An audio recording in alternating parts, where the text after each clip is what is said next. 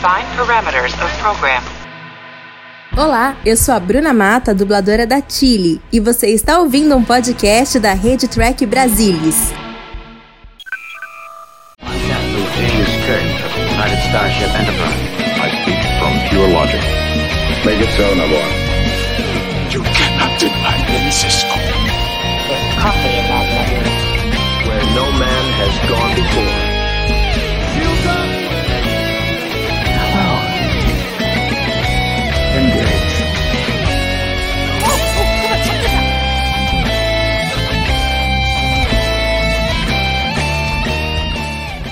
Olá, olá você! Seja muito bem-vindo a mais uma edição do Trek Brasilis ao vivo. Hoje, para comentar a análise da temporada, da segunda temporada de Star Trek Strange New Worlds. E para comentar, bater esse papo espetacular com a gente aqui, temos Mariana Gamberger. Fala, Mari! Boa noite, pessoal. Um prazer estar aqui com vocês nesse fechamento dessa incrível temporada que foi a segunda temporada de Strange Worlds. E aqui, finalmente encerrando sua longa maratona de Trek Brasilis ao vivo, agora só voltará para o TB ao vivo em 2028, Salvador Nogueira. Que isso? Oi, pessoal, prazer. Eu espero que eu volte antes, mas tô feliz que tá acabando essa bateria de episódios. Tenho certeza que a Mari também tá feliz, pô, porque ela fez comigo aí todos os 12 episódios. O Murilinho fez quase todos também. Ih, mas é que eu agora só. Agora é em frente, continuamos em Lower Decks, né?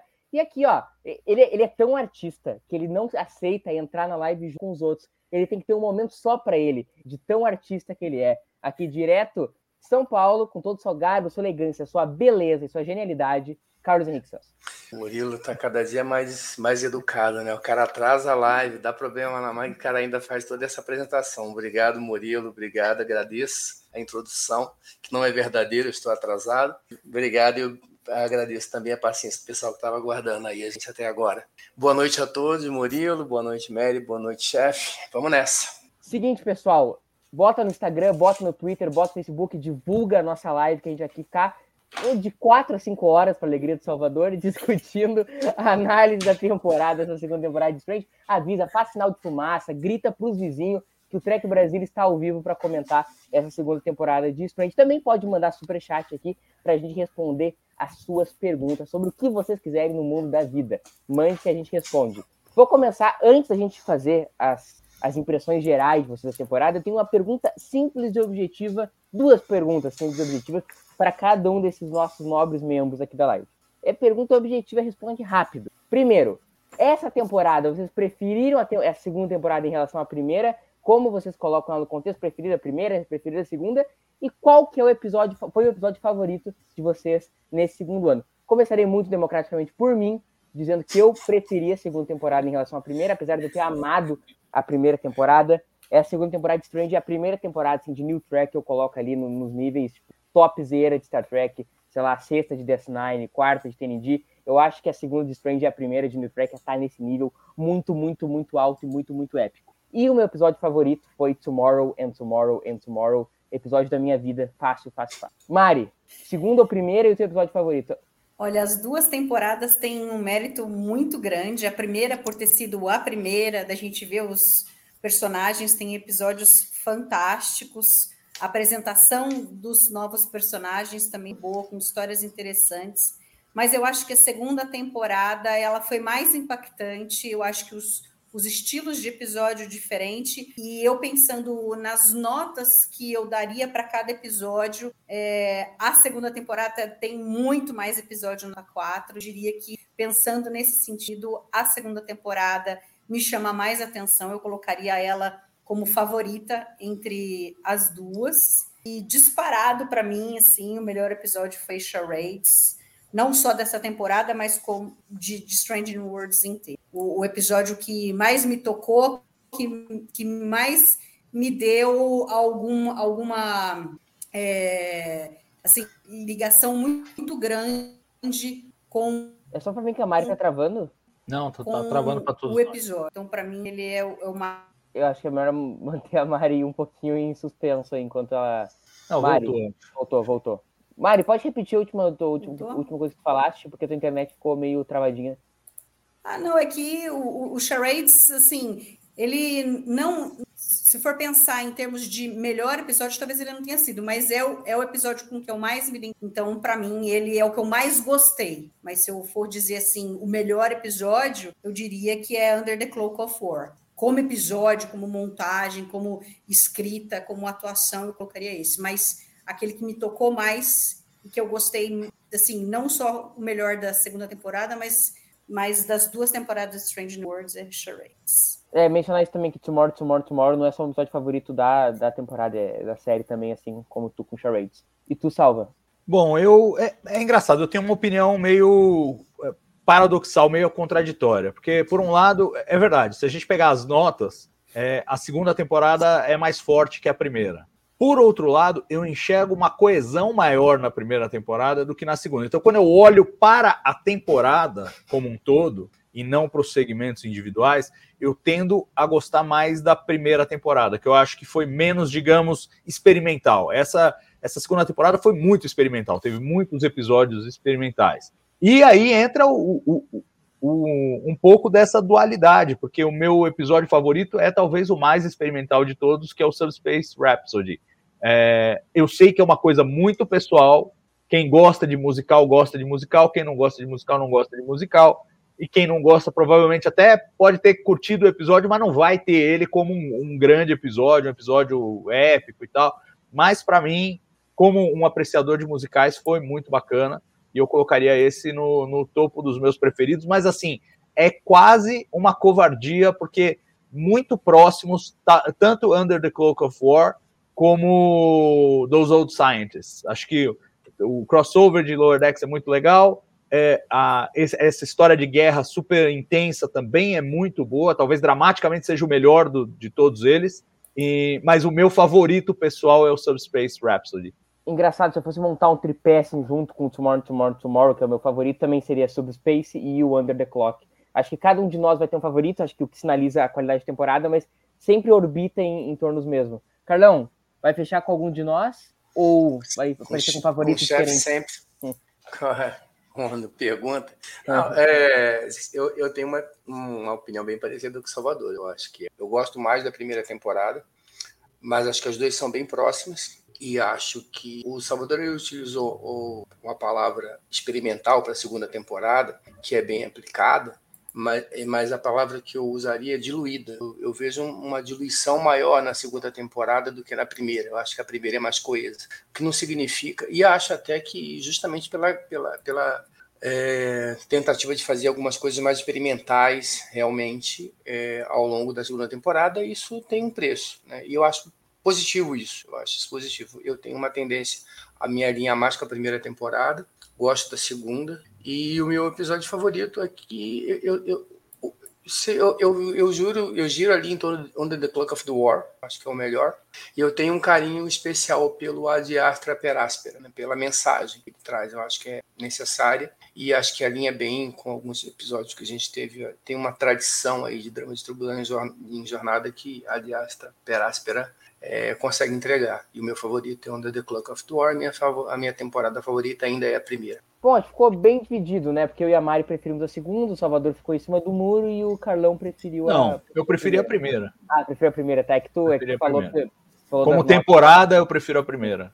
Enfim, então é que a primeira, a primeira, ela tem. É, os episódios têm começo, meio e fim. Todas as histórias são fechadas. Na segunda temporada, embora as histórias sejam fechadas, os arcos dos personagens não são. Então, ela dá uma impressão de que de que você não tem um fechamento. Como, como as histórias dos personagens vão seguindo, ela parece uma, uma coisa única. A primeira temporada é, é mais do que a gente esperava e eles diziam que Strange New World seria. Então, talvez assim esse choque Total. que seja da segunda temporada, que é, é muito forte é, é, nos personagens e menos nas tramas. É, e eu é. acho também que a primeira temporada estava muito escorada no arco do Pike, em particular. Então é, é, como se você tivesse uma linha mestra. E nessa segunda temporada você não tem uma linha mestra, tá, tá atirando para tudo quanto é lado em termos dos personagens. Tem vários arcos de vários personagens, uns começam, outros terminam. Então acho que ela tinha, digamos, um propósito mais claro a primeira temporada comparado com a segunda.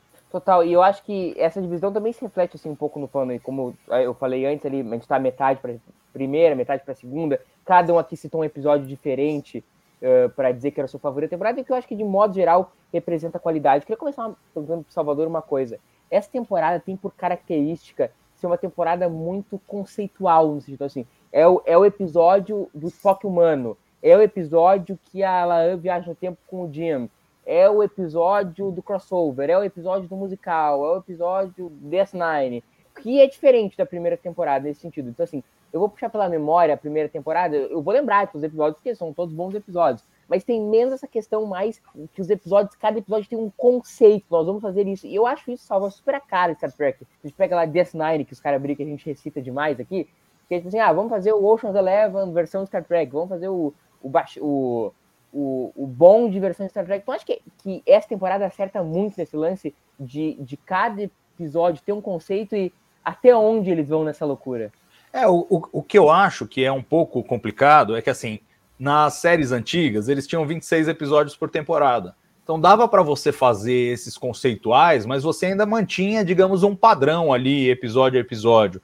Aqui, cara, do jeito que foi, eles fizeram três ou quatro conceituais de uma temporada de dez. Então, quase metade dele é experimental, né? Então, eu acho, eu acho que fica um pouco exagerado, embora individualmente os episódios sejam todos muito bons. Né? E eu mesmo ranqueei com quatro estrelas esses episódios mais experimentais que, que tem na temporada. Mas eu acho que, em, em termos do contexto geral, isso acaba criando, por exemplo, é muito difícil você fazer um binge watching dessa, dessa segunda temporada. Porque num episódio você tá morrendo de rir, no outro é uma tragédia sem fim, daqui a pouco você tá rindo de novo, e, e ele é muito ciclotímico, né? Em termos de, de narrativa. Você assistir vários seguidos, você vai, você vai flutuar muito.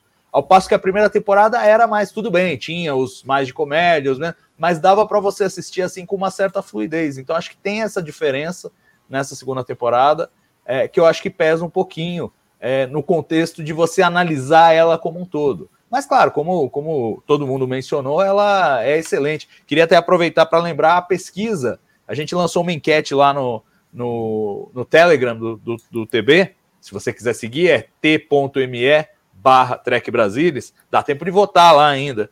E a pergunta é o que você achou da segunda temporada de Strange New Worlds? 55% dos votantes, até agora 91 votos, 55% acharam excelente, 33% acharam boa, 10% acharam regular, 1% ruim e 1% péssimo. É, eu acho que a receptividade, de modo geral, da temporada foi boa e eu acho que, salva, pegando carona que disse aí para perguntar para Mari, depende muito de como ressoa com a pessoa esses, esses experimentalismos, né, Mari? Às vezes a pessoa só quer o Star Trek dela, Comfort Food, o episódio de 50 minutos que entrega o que ela quer. Eu já curto muito, tipo, os Orman Bashir da vida, entendeu? Eu quero muito ver musical, eu quero ver romance, quero ver loucuragem.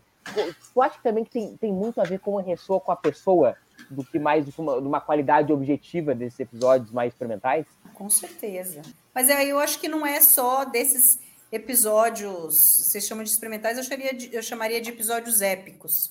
Eu acho que qualquer episódio ele depende muito do que de, de como a pessoa recebe ou do, do que a pessoa espera daquela série ou daquele episódio. E aí, dependendo da, da do que ela estava esperando, se o que foi entregue não era o que ela esperava, ela vai achar ruim. Mas eu acho que eles, eles quiseram fazer esses episódios diferentes. O Salvador tem razão quando ele coloca. Antigamente a gente tinha 26 episódios por temporada, então você conseguia ter né, esses episódios diferentes, vamos dizer assim, que fogem do padrão normal da série, né? E aqui acabou ficando numa única temporada todos juntos, né? Porque eles não sabem o que vai ser para frente. Strange New Worlds está estourando, tá, ficou lá algumas semanas no top 10 do, acho que do Nielsen, né? Que, que são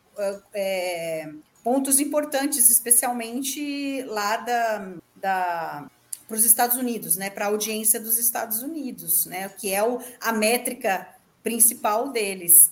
É, mas eles não sabem, né? Tá, tá, muito a questão dos streamings e de como que que então as coisas tá, tá muito esquisito, tá muito difícil saber o que vai acontecer. Então, de repente, algo que faz sucesso pode ser cancelado, né? Então, eles eles estão igual a sétima temporada de Deep Space Nine. Olha, tudo que a gente não fez até agora é a nossa última chance. Então, vamos fazer, né? Vamos fazer o que a gente quer fazer, as histórias que a gente não que a gente queria contar, vamos fazer. Então, eu tenho meio essa sensação que eles quiseram fazer tudo o que eles gostariam de fazer, porque eles não sabem se para frente é, o que, que vai ser daqui para frente, né? Então causa um pouco de estranheza. A gente tem um crossover, a gente tem um musical, é, né? Episódios cômicos, episódios super pesados. Mas assim, eu gostei de todos, não tem nenhum que eu fale, com talvez exceção do Lost in Translations, que eu realmente achei o mais fraco da temporada. Todos os outros, para mim, foram assim muito, muito, muito bons. Posso pegar e assistir qualquer um que eu vou gostar e vou, vou me divertir, vou vai me fazer pensar, vai me fazer chorar, vai me fazer, né? Mas é porque eu eu, eu, eu entro com uma com uma, uma né, desde que eu comecei a assistir Strange New Worlds já, né, quando a gente viu o Pike na, na em Discovery, eu já estava apaixonada pelo personagem. Então, para mim, eu abraço a, a, a série sem ficar querendo cutucar e achar coisinha ruim. Porque quando você entra com essa cabeça de que você, não, eu vou assistir, vou gostar, acho que é muito mais fácil você curtir do que se você ficar com um puta monte de, de, de pensamento, não, eu queria isso, aquilo, aquilo, outro, aí não é entregue aquilo, aí você acaba achando ruim, né? Mas é simplesmente porque você esperava uma coisa e não era aquilo que você esperava. E cada um de nós, se for pensar, vai esperar uma coisa de cada um dos episódios de, de cada uma das séries. Agora, e não vai ser aquilo. Loucura esse lance da análise individual do episódio. Falou que citou que o único que Tom gosta é o Lost Translation, né? Que eu particularmente adorei. Aí o crossover, o que é super aclamado, é o único episódio da temporada que eu não gostei. Então vai ter sempre um episódio que a gente vai gostar. Às vezes ele é o super aclamado, como é o meu caso, e eu não gosto do episódio. Carlão, e como tu vê essa questão assim do experimentalismo dentro do contexto de Strange? Tu acha que como Salvador que eles exageraram na dose, que, que é isso aí mesmo? Como tu vê essa questão? Eu acho que não exageraram, não. Na verdade, acho que a gente teve um ponto fora da curva na segunda temporada, que é o do Space Rhapsody, e isso chama muita atenção. Mas se a gente dá uma olhadinha lá para a primeira temporada, a gente também teve alguns episódios um pouquinho diferentes, né? A gente teve aí um episódio que falar do o, a gente a, a Serenity Squill é um, é um, episódio um pouquinho fora da curva, que é quase uma comédia dentro de Star Trek. A gente teve o The Lies Kingdom, que é uma fábula. A gente também teve o, o, o, o, episódio Vamos Brincar com o Spock, né, que é o, o Spock Amok. É, então, assim, teve algumas coisas experimentais também na primeira temporada. Agora, eu acho que a diferença principal para mim em relação à primeira, à primeira e segunda temporada é, pegando o que o Salvador falou, a primeira temporada ela tem talvez um, um, uma coesão maior, e a segunda temporada tem dois episódios que são muito fora da curva, que é o, o Subspace Rhapsody, né, esse absolutamente inesperado, e o This Old Science, né, que é bem diferente e, e, chama bem atenção. E a gente fica com essa impressão de que é, é, a, a, a gente perde um pouquinho, pelo menos a gente perde, não deixa eu refazer a minha afirmação.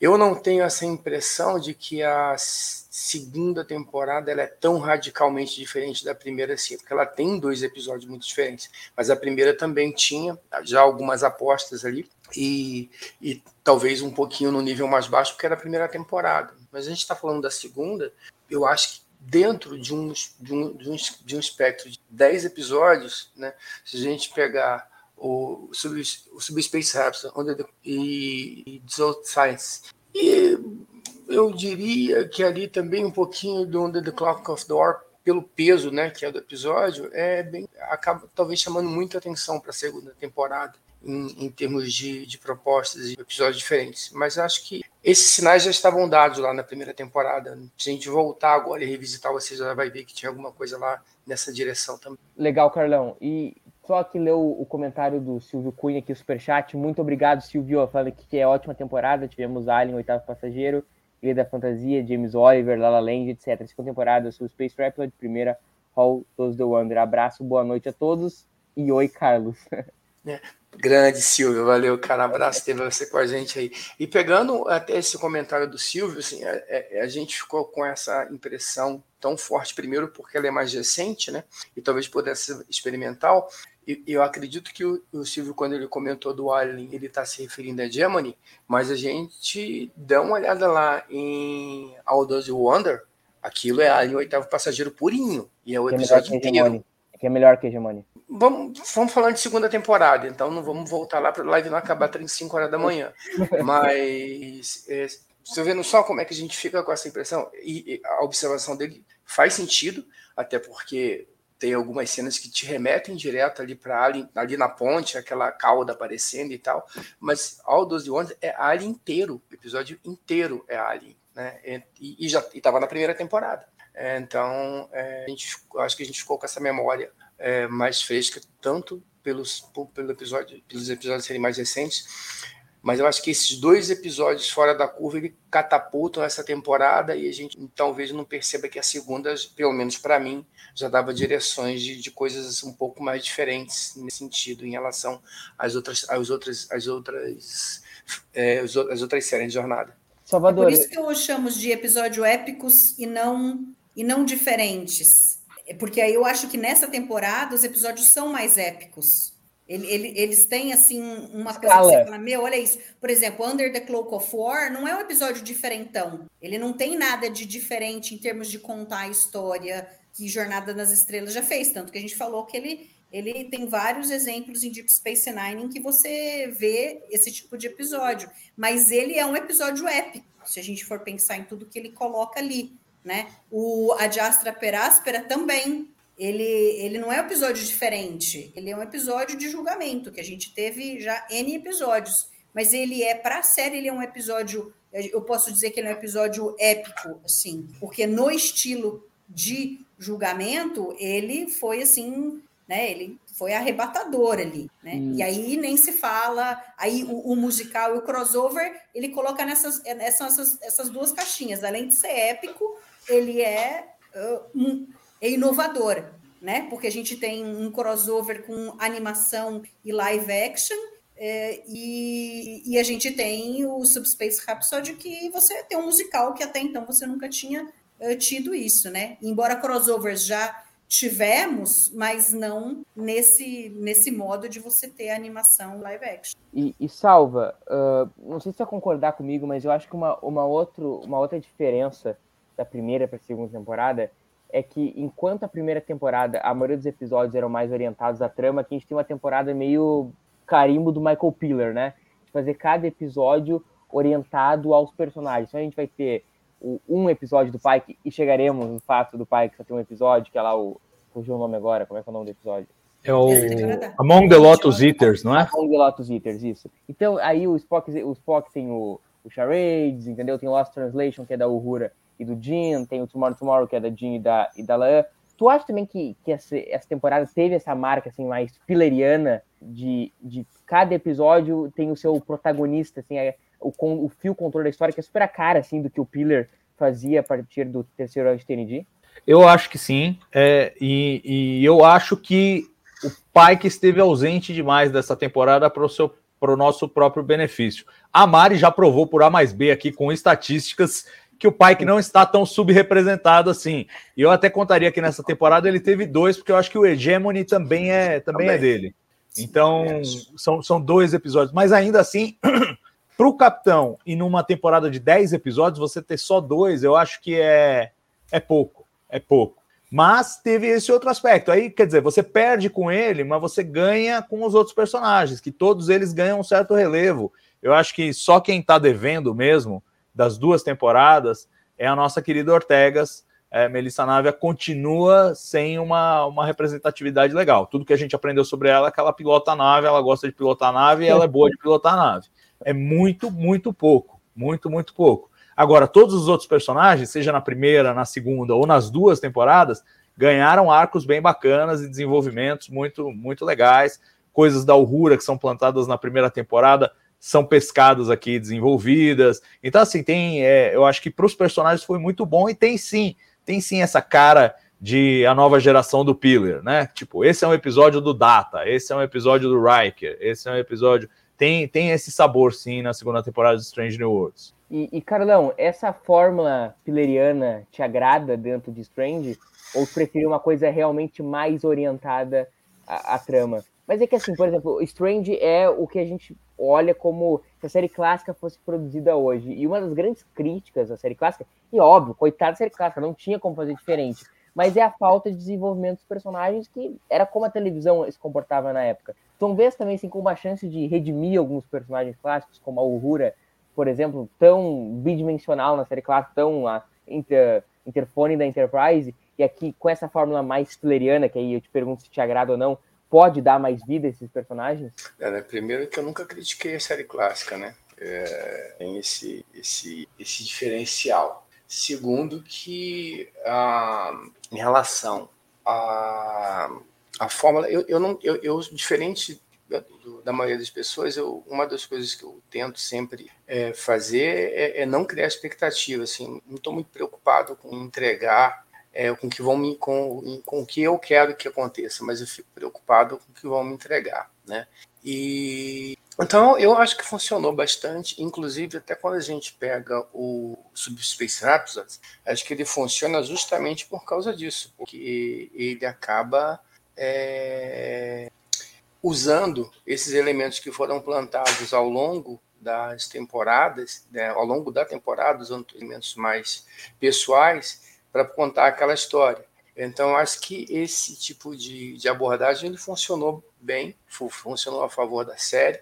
E quando a gente tem, acho que, alguma coisa, episódios que são pura trama, pura trama, pura trama, e a gente teve né, alguns aí que passaram perto disso, é, é um episódio que ele tem vida curta. Né? A primeira assistida, ok, depois quando você vai revisitar, você já perde um pouquinho o interesse pelo, pelo, pelo, pelo episódio. Então achei que funcionou bastante sim e achei que e acho que essa fórmula ela ela agrega bastante e, e acho que Strange está conseguindo fazer um pouquinho de cada coisa, né? contar o seu arquinho de histórias e mais focado nos personagens, mas ainda assim ter um, um bom arco de aventuras também para a gente poder se manter ligado nos episódios. E, e, Mari, esse, esse tipo de, de fórmula permite, como, como o Carlão Salvador bem falar, desenvolver personagens uh, mais secundários. Então, tirando a Ortegas, que pilota muito bem, ela pilota muito bem, a gente tem o episódio da Una, que bem ou mal teve o episódio dela, a gente tem a Laan, sempre muito presente.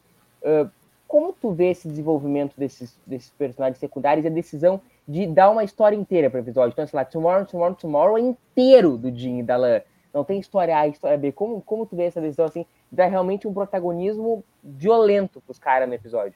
Eu gosto, porque aí você não só você consegue desenvolver bem a história, como você consegue desenvolver bem o personagem. Eu acho que esse formato que a gente tem hoje, que na realidade é muito parecido com o que Deep Space Nine conseguiu fazer lá atrás, principalmente nas temporadas finais, é que você tem episódios individuais, mas o arco dos personagens está acontecendo, passa por esses, por esses, por esses é, episódios, as coisas que você faz no episódio têm consequência nos episódios seguintes, né? E, e por mais que, que, Strange New Worlds tenha dito que seria mais episódica, é, eu acho legal ele ter esses arcos também, como por exemplo eles fizeram com os Gorns, que você tem lá Memento Mori, depois você tem All Those Who Wonder, e a gente teve o Hegemony nessa temporada, e, e, e eles foram deixando migalhinhas ao longo dessa temporada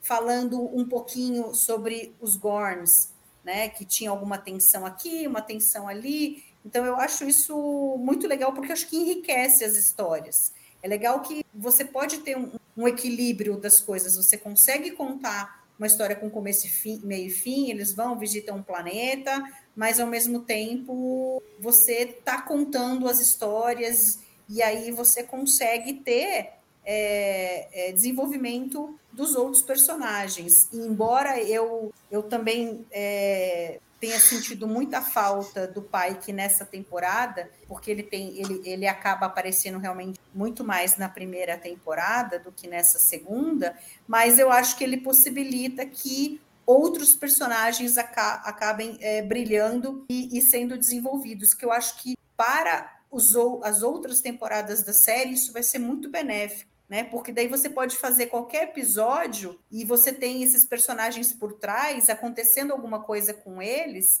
que como eles já tiveram tempo anteriormente, faz com que episódios futuros você possa colocar pouca coisa sobre eles, mas que vai ter significado, não vai ser uma coisa jogada. Então, eu gosto bastante dessa fórmula que eles conseguiram criar para Strange Worlds. Uh, e Salva, engatando no que a, do que a Mari falou e, e, voltando a um assunto que tu começou a abordar, que é o, o lance da, da presença ou a falta dela do nosso querido Capitão Pike na, na temporada.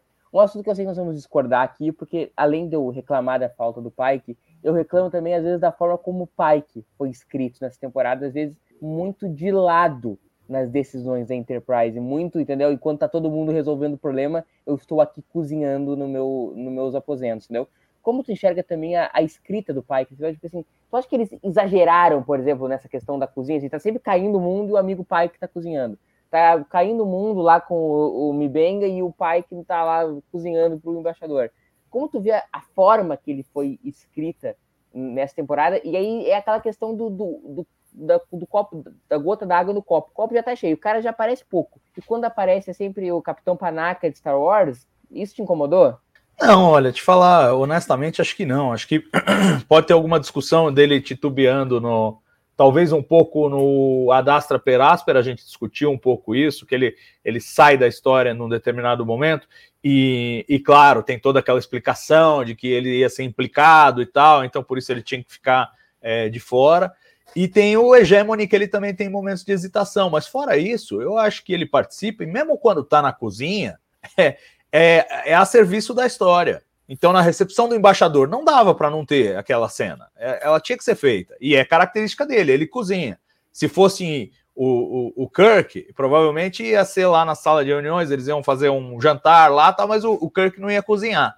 Não era o, o, estilo dele. Mas o Pike é. Então o Pike vai fazer isso. Mas a cena tá a serviço da trama. Ela não tá ali, tipo, ah, agora vamos para uma pausa do Pike cozinhando e assim, fazendo cera no episódio. Ele não tá fazendo cera. Faz parte. No Charades é super importante a, a, a atuação dele para ajudar na recepção e tentar ajudar o Spock. Tá bem no meio da, da trama central. Ele só tem um papel periférico na trama central, porque a trama é do Spock. Né? E, no, e no Under the Cloak of War, a trama é, é do Mibenga, é da Chapel, é um pouquinho da Ortegas, enfim. É, ele tá de lado porque ele não participou da guerra. Então acho que faz, faz sentido isso. É, é, não me incomoda, não. Talvez um pouquinho na questão da montagem no Hegemony faz parecer que ele hesitou demais ali, mas é para efeito dramático, tudo bem, eu compro. Eu tinha que fazer um grande suspense mesmo, porque agora nós vamos esperar mais de um ano para saber a continuação, então era para fazer aquilo mesmo. E, então acho que não, não tem problema não. E eu acho que a gente devia fazer um repercutir um pouco os comentários do Osmário aqui que está descendo o sarrafo na série e a gente podia comentar um pouco, porque ele faz perguntas, enfim, que a gente acho que pode comentar e de repente dar a nossa visão. Essa, essa eu acho mais desaforenta dele, hum. falando que o chat GPT é que faz os roteiros e que Strange New Worlds talvez seja a pior da série de Star ah, Trek. Mas duas antes ele fala isso aqui, ó. O problema é que vocês discutem roteiros e personagens, não a história em si. Isso mostra que a série é fraca. Eu tenho até dificuldade, pediria para o Osmar elaborar mais, aí, mais isso, porque o que, que é o roteiro senão a história, a história, da forma como ela é contada. Né? Tudo bem, você tem o argumento, que seria a, uma sinopse encorpada da história, e depois do argumento eles desenvolvem o roteiro, que é fala-fala. Mas é a história. Então eu não entendi muito bem o que ele quis dizer. Agora, vocês acham que faz algum sentido isso? É, essa coisa de ah, a gente discute roteiros e personagens, não a história em si. Será que ele tem, tem uma expectativa de uma história contínua e por isso ele não. Eu não estou entendendo, eu não, eu não entendi. Gente, se, se, o TB existisse em nove... o TB ao vivo estivesse em 97, a gente estivesse eh, cobrindo episódio episódio de DS9, a gente estaria aqui discutindo exatamente as mesmas coisas. Aqui ele tá falando, a gente se preocupa demais com os personagens. A Era Não, Verde assim, se preocupava é, muito. Talvez aí entra a questão do Salvador, a gente de repente não compreendeu o que ele está colocando, porque na verdade a, a, a história ela é formada, ela é, ela é formada por roteiro, nasce o roteiro, você pega a historinha, o cara cria um roteiro, e em cima do roteiro ele cria o personagem. Não existe história sem roteiro e sem personagem. Então, discutir história sem discutir roteiro e personagem não é discutir o episódio. Então, assim, talvez a gente tenha alguma dificuldade, talvez aí é a questão da expectativa, talvez ele quisesse que a gente discutisse outra coisa, né? Mas discutir o episódio passa por discutir não. o roteiro e os personagens, não tem para onde correr. Oh, acho que o Osmário elaborou um pouco mais ah, e, tá. ele, e, ele, e ele fala assim: é, acho que se preocupou demais com o desenvolvimento dos personagens, esse é um item, e outro é esse: a parte da ficção científica fica de lado, não vejo desafios intelectuais na série. Eu não sei se é verdade isso. Eu acho assim, que é verdade. É você verdade. acha que é? Eu acho que é verdade que Strange deixa um pouco da ficção científica de lado, mas isso não me ocorre um problema, assim, não me incomoda pessoalmente. Mas eu entendo que possa incomodar alguém, sei lá. Deep Space Nine também deixou ficção científica pela janela muito cedo, assim. E é da, junto com Tosa, minha série favorita de Star Trek. Não me incomoda, então, mas, eu, mas... Mas, mas... eu não sei se eu concordo com isso, porque olha, pega, pega alguns episódios, é, por exemplo, The Elysian Kingdom eu acho que é bem sci-fi. Pega o, o, o, Children of the Comet. Children of the Comet, super sci-fi. Mas, por Pega... exemplo, o maior sci-fi Mas aí a gente está falando da primeira temporada, né? A gente, assim, tomorrow, vocês... Tomorrow, não, Tomorrow é super sci-fi. Tomorrow, é, Tomorrow, Tomorrow, Tomorrow. Aí você tem o. Nessa segunda é temporada, Among the Lotus Eaters, eu acho que é um episódio sci-fi forte. Eu acho que tem. Agora, não é aquela coisa, não é toda semana isso. Não, não é, é TND temporada 1. É, não é. E ainda bem que não é. É, ainda bem que não é. Não, assim, é. Tem um, um, talvez assim, não digo que é uma merda, mas cansou um pouco. Né? Então, assim, quando a gente Isso. revisita alguns episódios da nova geração, e, você, e aí é, é, é, acho que é normal a expectativa e o gosto pessoal, né? Tem algumas pessoas, eu lembro que na época do fórum, é, tinham pessoas lá que, né, gente, meninos, depois o tio explica para vocês o que é fórum, os mais jovens, né? Mas na época do fórum, é, tinha gente que gostava de ficar lá horas discutindo sobre a potência dos Deflator Price, sobre 9.99 de velocidade de dobra, assim, é um tema que para mim é irrelevante. O que não quer dizer que não seja importante para outras pessoas.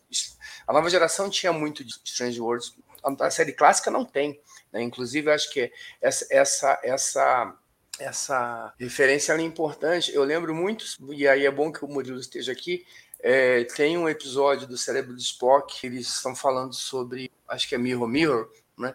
E em que o, eles, eles precisam voltar para o universo, não para o universo espelho. E aí o que vira para o Scott? A gente precisa voltar. Os não sei, em resumo, eu sei o que eu tenho que fazer eu vou fazer. Ele não passa duas horas explicando a inversão de polaridade, tal. ele diz que eu vou fazer e some dali. Assim era a série clássica. Né? É e a, aí a gente, sério mesmo. Né? E o Leandro fez esse comentário lá e é legal. Assim, assim era, no, no, Tecnobubble foi criado lá na, na, nova geração. Mas se a gente vai pegar lá na série clássica, isso tinha muito pouco, muito pouco. Errado, e os episódios que tinham lá na série clássica assim não funcionavam, né? Então, talvez seja essa diferença. Talvez, e aí, posso estar fazendo uma inferência aqui incorreta, talvez ele prefira esse modelo de nova geração, e muita gente prefere, tanto que a nova geração fez um sucesso absurdo. Mas esse não é o modelo de Strange New Worlds. É, deixa eu, eu só citar que... um, um, um, episódio que eu acho que é fantástico como sci-fi e é provocador, e acho que ninguém vai dizer que não é, que é aquele Lifters Where Suffering Cannot Reach. Puta, É maravilhoso. aquela coisa do, da criança que é sacrificada pela sociedade e tal. Pô, aquilo lá é sci-fi na veia e é um episódio super complicado do ponto de vista é, do dilema ético e da, da questão e tal. Então acho que não é, acho que é meio injusto falar isso de Stranger Worlds, que não vai fundo. Né? É, mas aí, que, Salvador, acho... só para ser justo com o Osmário, os três episódios que a gente citou aqui são da primeira temporada. Né? É, que foi o, o Children of Comedy, o, o, esse, o... Lost não, mas Translation é bem sci-fi. Mas, mas esse fala, Tomorrow, Tomorrow é, Lost in Translation é. também sim, é... Sim. Exato, é. Among the Lotus Eaters. Mas é uma discussão válida. Acho que é uma discussão válida. Não concordo, mas é uma discussão válida. repercutiu os comentários. Uh, o André Fernandes aqui toca no vespeiro que nós não queremos tocar. É, qual que é? Uh, ele tá falando aqui que deixou louco com a universo que a Romulana disse que mudou a linha do tempo. E o outro aqui, eu quero repercutir meu comentário do, do, nosso querido. Como é que é o nickname do Galo aí? Luke Santos, Santos. Borges, que ele perguntou três vezes, tá desesperado já qual que é o diretor favorito de vocês da antiga? De Star Trek ou Vida? Paul Lynch. De Star De Trek. Star Trek é Nick Meyer, de Star Trek é Nick Meyer, e Vida é Spielbergzão, né? E da atualidade é o Damon Chazelle. Salva. É, eu assino com você, é isso mesmo. Do, do Star Trek é o Nick Meyer e de- já da vida é Steven Spielberg, não tem outro. Uhum. E tu, Carlão? Rapidão, só para o cara não infartar aí. Ah, o Star Trek também, eu vou de Nick Meyer, mas o. Eu tô ficando. Jonathan Frakes? Não, o do primeiro então filme. Jonathan Albert Wise. O. Wise, eu acho que ele merece uma nota. Pessoal, muita gente odeia esse filme. Eu sei que a Mary dorme vendo The Motion Picture, tá? mas eu acho que merece a menção. Mas o Nick Meyer. E, no geral, eu- eu tenho vários, né? Eu- Um só, Carlão, um só, não é o debate da live. Um, Um só. Um só. Um, só. Cara, eu vou ficar com. Deixa eu ver. O Jalen. E tu, Mari, rapidão aí, só pro cara. Da, da vida é Steven Spielberg, né? É a Sim. minha infância, adolescência, é Steven Spielberg. Mas de Jornada nas Estrelas, eu sou muito ruim, assim, para ficar prestando atenção nessas coisas. Na realidade, eu não fico prestando muita atenção em direção, tanto que quando a gente comenta lá no balde, nunca sou eu que comento sobre direção. Mas, assim, do- com relação ainda a esse negócio do, de não ser tanto sci- sci-fi, assim, eu acho que o, sci- o sci-fi, quando você tem o sci-fi, em geral nas séries, ele é pano de fundo para você contar histórias que acontecem para discutir coisas da sociedade. E a gente vê que em todos os episódios de Strange New Worlds, nessa temporada, teve vários que você está discutindo sobre a humanidade, é, sobre as coisas que acontecem na nossa vida. Você tem a questão da guerra, né, os dilemas, a gente tem o episódio da UNA, do julgamento. Então, é- é- eu acho que é muito isso. E, e acaba não focando é, na parte assim, científica, digamos. Talvez é isso que o Osmário estivesse esperando. Mas eu acho que nenhuma série de Jornada nas Estrelas é, tem esse perfil de você de você ficar pensando no científico. É, é alguma coisa de pano de fundo para você contar uma história e discutir sobre a humanidade. Então, eu, pelo menos, eu vejo sci-fi como é, é dessa forma, né? É diferente, por exemplo, é, o Asimov já fazia uma coisa mais científica mesmo. Quando você, pe- você pega lá ó, fundação e tudo, é tudo baseado lá na história que ele, o personagem lá criou tudo. E aí lá sim, mas mesmo assim ele está discutindo sobre uma sociedade, como a sociedade evoluiu em função da teoria que o cara, matemática que o cara criou lá. Tal. Então eu, eu acabo vendo que é isso. Todos os, os grandes livros de sci-fi, se você pegar, é tudo discutindo coisa que hoje a gente está vendo acontecendo. Hoje eu estava revendo o episódio Chakar, de Deep Space Nine. É, é- é- a, a parte política ali é tudo que a gente está vendo e vivendo no dia de hoje. E o pano de fundo é: você está num planeta, você tem uma raça alienígena, entendeu? E é a mesma coisa aqui que a gente vê aqui em Strange New Worlds. O papo tá ótimo, mas eu vou puxar o volante. Pra... Vai lá, Salvador Antes. Vai lá, Ah, não, fala só ia, só ia contar uma, uma anedota divertida que eu acho é, sobre essa coisa de é sci-fi, não é sci-fi. É, no, acho que foi na segunda temporada da nova geração, quase que o George R. R. Martin, que é o, o criador de Game of Thrones, ele quase virou o roteirista da nova geração. Ele chegou a fazer entrevista lá com os caras e vinha com background de sci-fi. E o Maurice Hurley, que era o, o showrunner da série naquela época, falou: Olha, não, essa série não é sci-fi, é uma série sobre pessoas. E dispensou o cara, e o cara não trabalhou em Star Trek no final por causa disso. Mas mostra um pouco como é a visão, né? Sci-fi é o pano de fundo, é uma história sobre pessoas. Isso desde a Bíblia da série clássica está lá escrito. Nossa história sobre os nossos personagens. É, essa é a história, que é o que mobiliza a audiência. Né? Às vezes grandes ideias são uma coisa fantástica, mas você precisa personificar, senão não, senão não vai, né? Não, concordo, concordo totalmente. Eu acho que TND, em certo ponto, tentou, ali, primeiro ano, fazer uma coisa bem mais sci-fi, e a verdade é que não rolou. E a verdade é que Star Trek, como tu falou, é sobre pessoas, é sobre, é sobre conflitos éticos, não é sobre o, a, a boca da parafuseta, entendeu? O Senão acaba virando Tecnobubble, que a gente É, vira reclama, Voyager, né? que às vezes, às vezes fica só, fica virando só uma tecnobaboseira ali que você fala, meu, só tem isso no episódio, você não entende nada e não acrescenta nada quando você vê episódios muito voltados para esse tema. É, vira Voyager. Vamos rebobinar que isso a gente É, não fica também esculachando, aí fica feio, né? Eu não falei, não, Eu não precisava, gosto né? de Voyager, Salvador. Eu gosto, eu tô provocando. Eu gosto de Star Trek, eu gosto de tudo. Então tá entendeu? bom, então tá bom. Gosto de Vamos lá, tudo, segue, o- segue o jogo. Até- do Wesley Crusher eu, eu amo. Amo aqui, Wesley Crusher, amo. Ah, Salva, e, e continuando esse assunto aí da questão dos personagens, ah, como tu vê assim, o, o pai que tam- ah, teve essa, essa questão do protagonismo diminuído, mas como tu vê, por, por exemplo, o arco do nosso queridíssimo Spock nessa temporada? Porque ele teve o charade e tal, e ele foi meio que resumido, não no mau sentido, a, a discussão dele com a Apple. Com a Apple, com a Apple. Então com a Apple é São foda. apenas 10 e meia da noite. Pô, então, a Aquela briga cena que ele briga com o iPad, né? Tem aquela discussão com a Apple, com a a questão do relacionamento dele com, com a Apple, Salvador.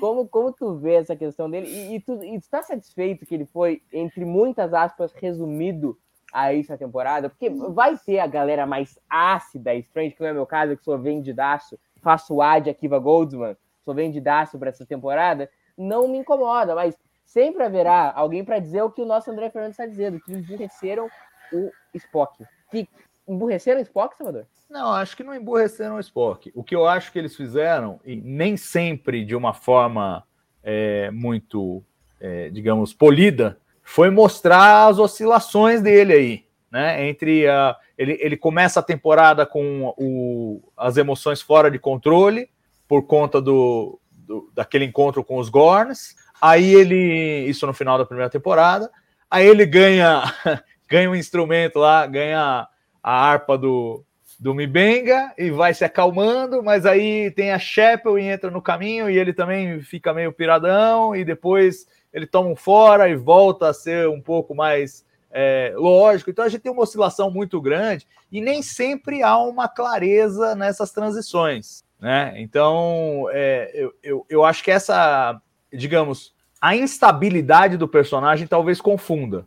Num episódio ele tá de um jeito, no outro episódio ele tá do outro, e você vai acompanhando esse, essa ciclotimia do, do personagem, que eu acho que tá casando bem com o momento dele no cânone, com o momento dele na, na história de Star Trek, né? Porque ele tá, ele tá numa fase diferente, como estava em Discovery, como é, est- estava em The Cage e também nos primeiros episódios da série clássica. Então acho que tudo bem, orna.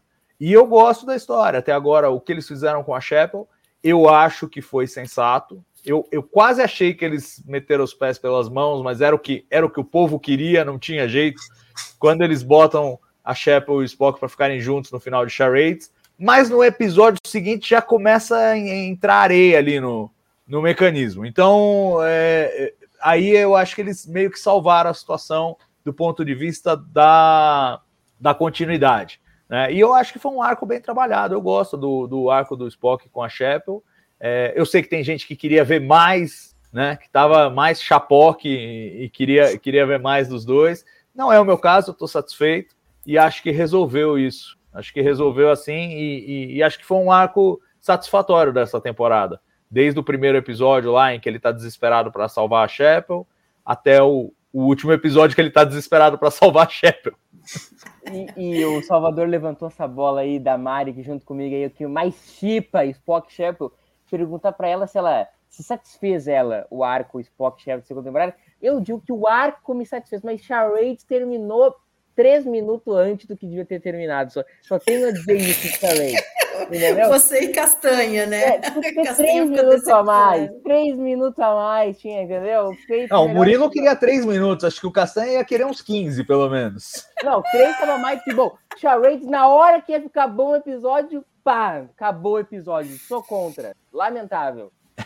E aí, Mari? Não, o, o arco em si é bom, mas eu acho que tinha que ter pelo menos uns três episódios no meio aí, entre Charades e Hegemony. Aliás, entre Charades como é que faz a série? e, e Subspace Rhapsody. Então, eu, eu acho que eles, eles fizeram tudo certinho, tudo que foi contado foi certinho. Porque eu falei, é, eu, eu gostei, achei até que, eles, que Charades veio muito cedo, Falei, pô, eles já colocaram, mas eles estão num passo assim, é, o timing deles é pá, pá, não tem descanso. E aí eles não deram tempo nem da gente aproveitar um pouco, na realidade, os dois juntos, né? Como eu falei, só teve a ceninha do xadrez, que foi em Lost in Translation, que foi ali é, fofinha dos dois ali discutindo alguma coisa tal. Eu gostaria de ter tido mais, mas aí eles já já com dois old scientists já jogaram a merda no ventilador então, e jogaram um monte de coisa e não discutiram nenhuma delas. Eu, eu fico triste de não terem discutido nenhuma das coisas que eles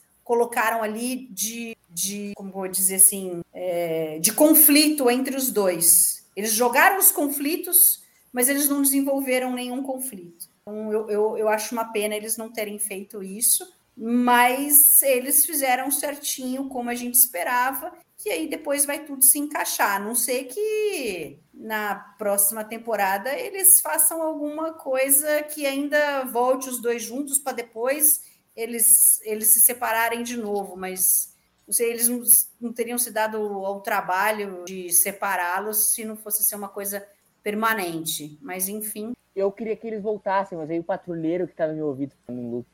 Poder, pode voltar. Só que aí de novo vai ter, que, vai ter que chegar no ponto que conseguiram chegar né? Em Subspace é. Rhapsody, do Spock fechando esse arco dele da temporada, que ele começou é, super com os, os, sentimentos ali, sem saber lidar com, com o que ele estava sentindo, é, porque ele perdeu o filtro e, e, ele, aos poucos, foi recuperando o filtro, recuperando, perdendo, recuperando, perdendo, até que ele decidiu que ele tinha que, que recuperar o filtro totalmente, né? E, e, a gente vê, é legal que lá em, em Broken Circle ele tem uma reação é, ao tentar por conta da Chapel, e em Gemini ele tem a, a reação dele é diferente. Embora ele queira salvá-la, embora ele tenha, você vê que é muito diferente os dois momentos. E ele, e ele, ele já não está assim do tipo eu não posso perdê-la. Ele ele estava arrependido de perdê-la sem ter conversado determinadas coisas com ela. Mas do tipo, me pareceu assim, ah, se eu, se eu tipo, perdi, perdi. Diferente de Broken Circle, que ele levou ao extremo fazer coisas para não perdê-la, em Hegemony não. Ele, ele sente um certo arrependimento, mas você vê que ele já mudou o foco dele ali e a maneira como ele está lidando. Então eu acho legal porque ele, ele fecha o circo ali dessa, desse arco que criaram para ele, né? Como, como lidar com, com as emoções, tá? Pensando, ele ainda é meio que um jovem, né? Ele ainda não é aquele cara que a gente vai ver super lógico na frente na, na série clássica. E, e Carlão, tu acha que o, que o Spock foi meio usado como um alívio cômico assim na temporada? Eu, porque tem, tem gente que, que vai dizer isso, queria saber qual era a tua percepção disso. E teu cara é certo para responder isso, né? Porque você é muito fã do Worf na nova geração, que era o alívio cômico da nova geração. Então tem o cara mais indicado aí para dizer. O Spock é ou não é o alívio cômico da segunda temporada? Acho que de jeito nenhum. Eu acho que é, é porque algumas coisas que a gente. Que, que acontecem na vida da gente, a gente às vezes aparece ser meio bobo mesmo, né? principalmente quando tem, você tá apaixonado, você fica meio bobalhão, isso é normal. Mas eu acho que o personagem ele tinha que fazer essa jornada, como o Salvador comentou. É, e, e, tem uma questão que é a gente, se a gente for racionalizar, para usar essa palavra que eu adoro, a gente está conhecendo um Spock é, ainda no começo, né? Não só da sua carreira, mas da sua vida adulta, lidando com todas essas questões, está se relacionando não só com a Chapel, mas também com todo o arcabouço de emoções humanas e tudo, todos esses relacionamentos, não só os pessoais, mas políticos, interpessoais e tal. E a gente imagina, eu não conto com isso, tá? A gente imagina o que a gente tem é, de, de, de visão é que lá na frente esse Spock aqui vai ter que se encontrar um pouco com o a gente conheceu do Spock do Leonardo Nimoy. Né? E, então, é, eu acho que é uma caminhada natural. Eu imaginava a questão do, do Spock catch-up um problema, imaginava que fosse acontecer, mas imaginava que ia ter uma, uma, uma, uma queda abrupta, justamente para a gente poder caminhar para encontrar com esse personagem lá na frente. Eventualmente a gente vai ter é, aí sim algumas questões pontuais aqui e ali que vão fazer com que o Spock seja um pouco mais, seja visto um pouco mais de uma forma mais engraçada. Mas a gente teve na série clássica episódios assim, episódio que ele sobe, toma aquele tiro lá dos esporos e fica é, todo engraçadinho lá com a menina no planeta, e tem algumas outras coisas. Então, o, o que talvez chame mais atenção, mesmo a série clássica só tendo três temporadas, ela teve é, muito mais episódios do que a quantidade de episódios que a gente tem em Strange Worlds, porque são dez episódios por temporada. Então, essa, essas reações elas ficam necessariamente mais concentradas e acabam chamando a, a atenção de uma forma um pouco maior. É o Elber aqui está lembrando que tem o Spock tocando harpa hip e tal. Tem uma série de coisas que a gente viu na série clássica também, só que elas ficam mais diluídas né, ao longo de vários episódios, em que você tem outros episódios que são mais sérios. E aqui eu acho que fica tudo muito concentrado.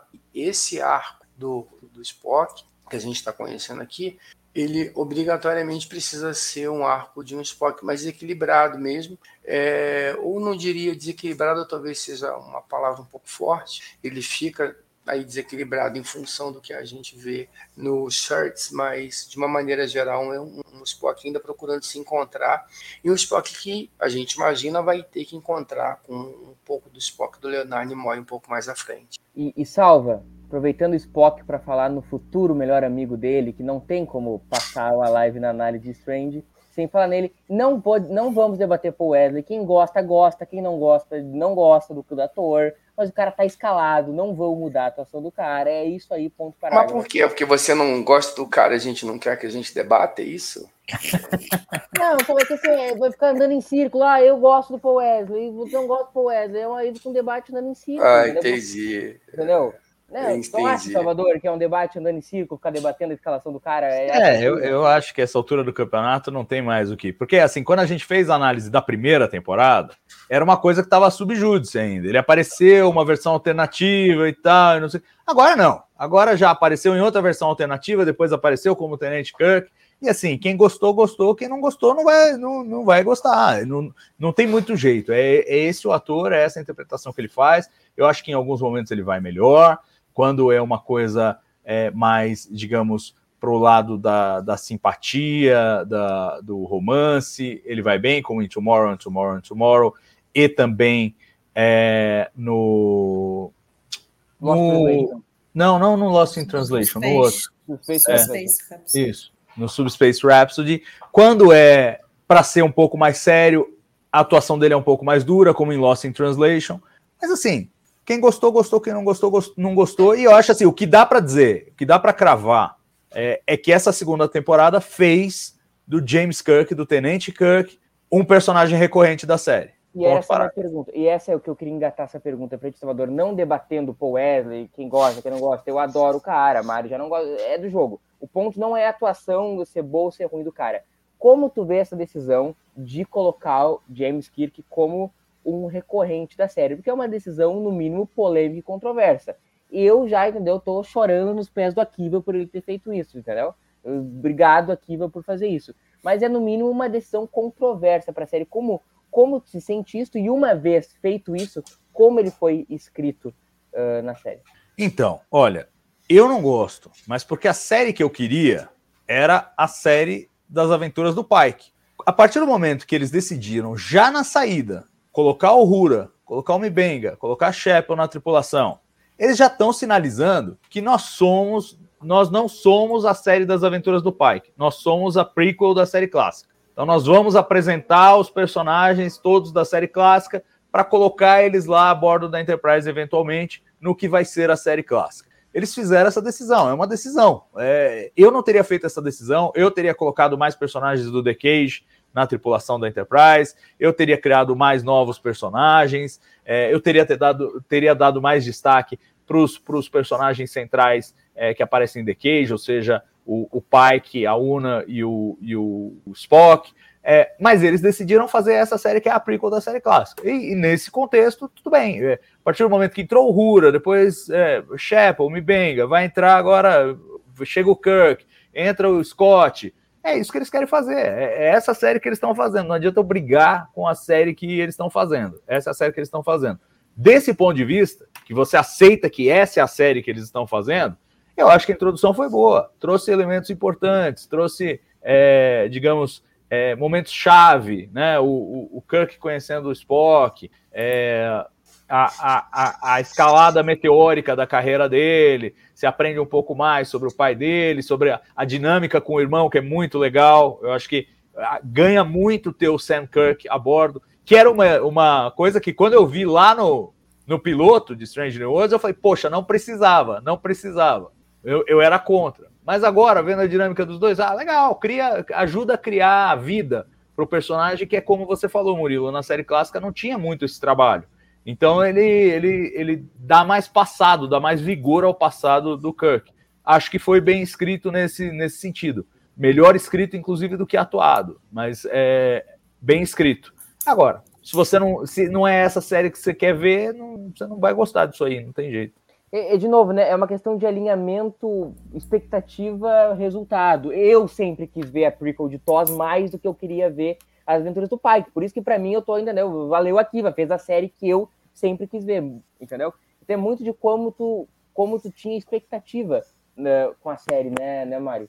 É, mas assim, gozado. Para mim, a, a expectativa do Akiva era fazer uma série das aventuras do Pike, porque ele quis colocar o Pike lá na segunda temporada de Discovery, porque ele queria uma série do Pike. E aí, de repente, ele desvirtuou a própria ideia dele, né? E concordo com o Salvador, a do tipo, ok, aí eles fizeram. É, era uma expectativa minha, era algo que eu gostaria, era daquilo que a gente estava falando sobre expectativa versus realidade do que foi feito. Cada um tem uma expectativa e dependendo da sua expectativa, você vai gostar ou não de uma coisa.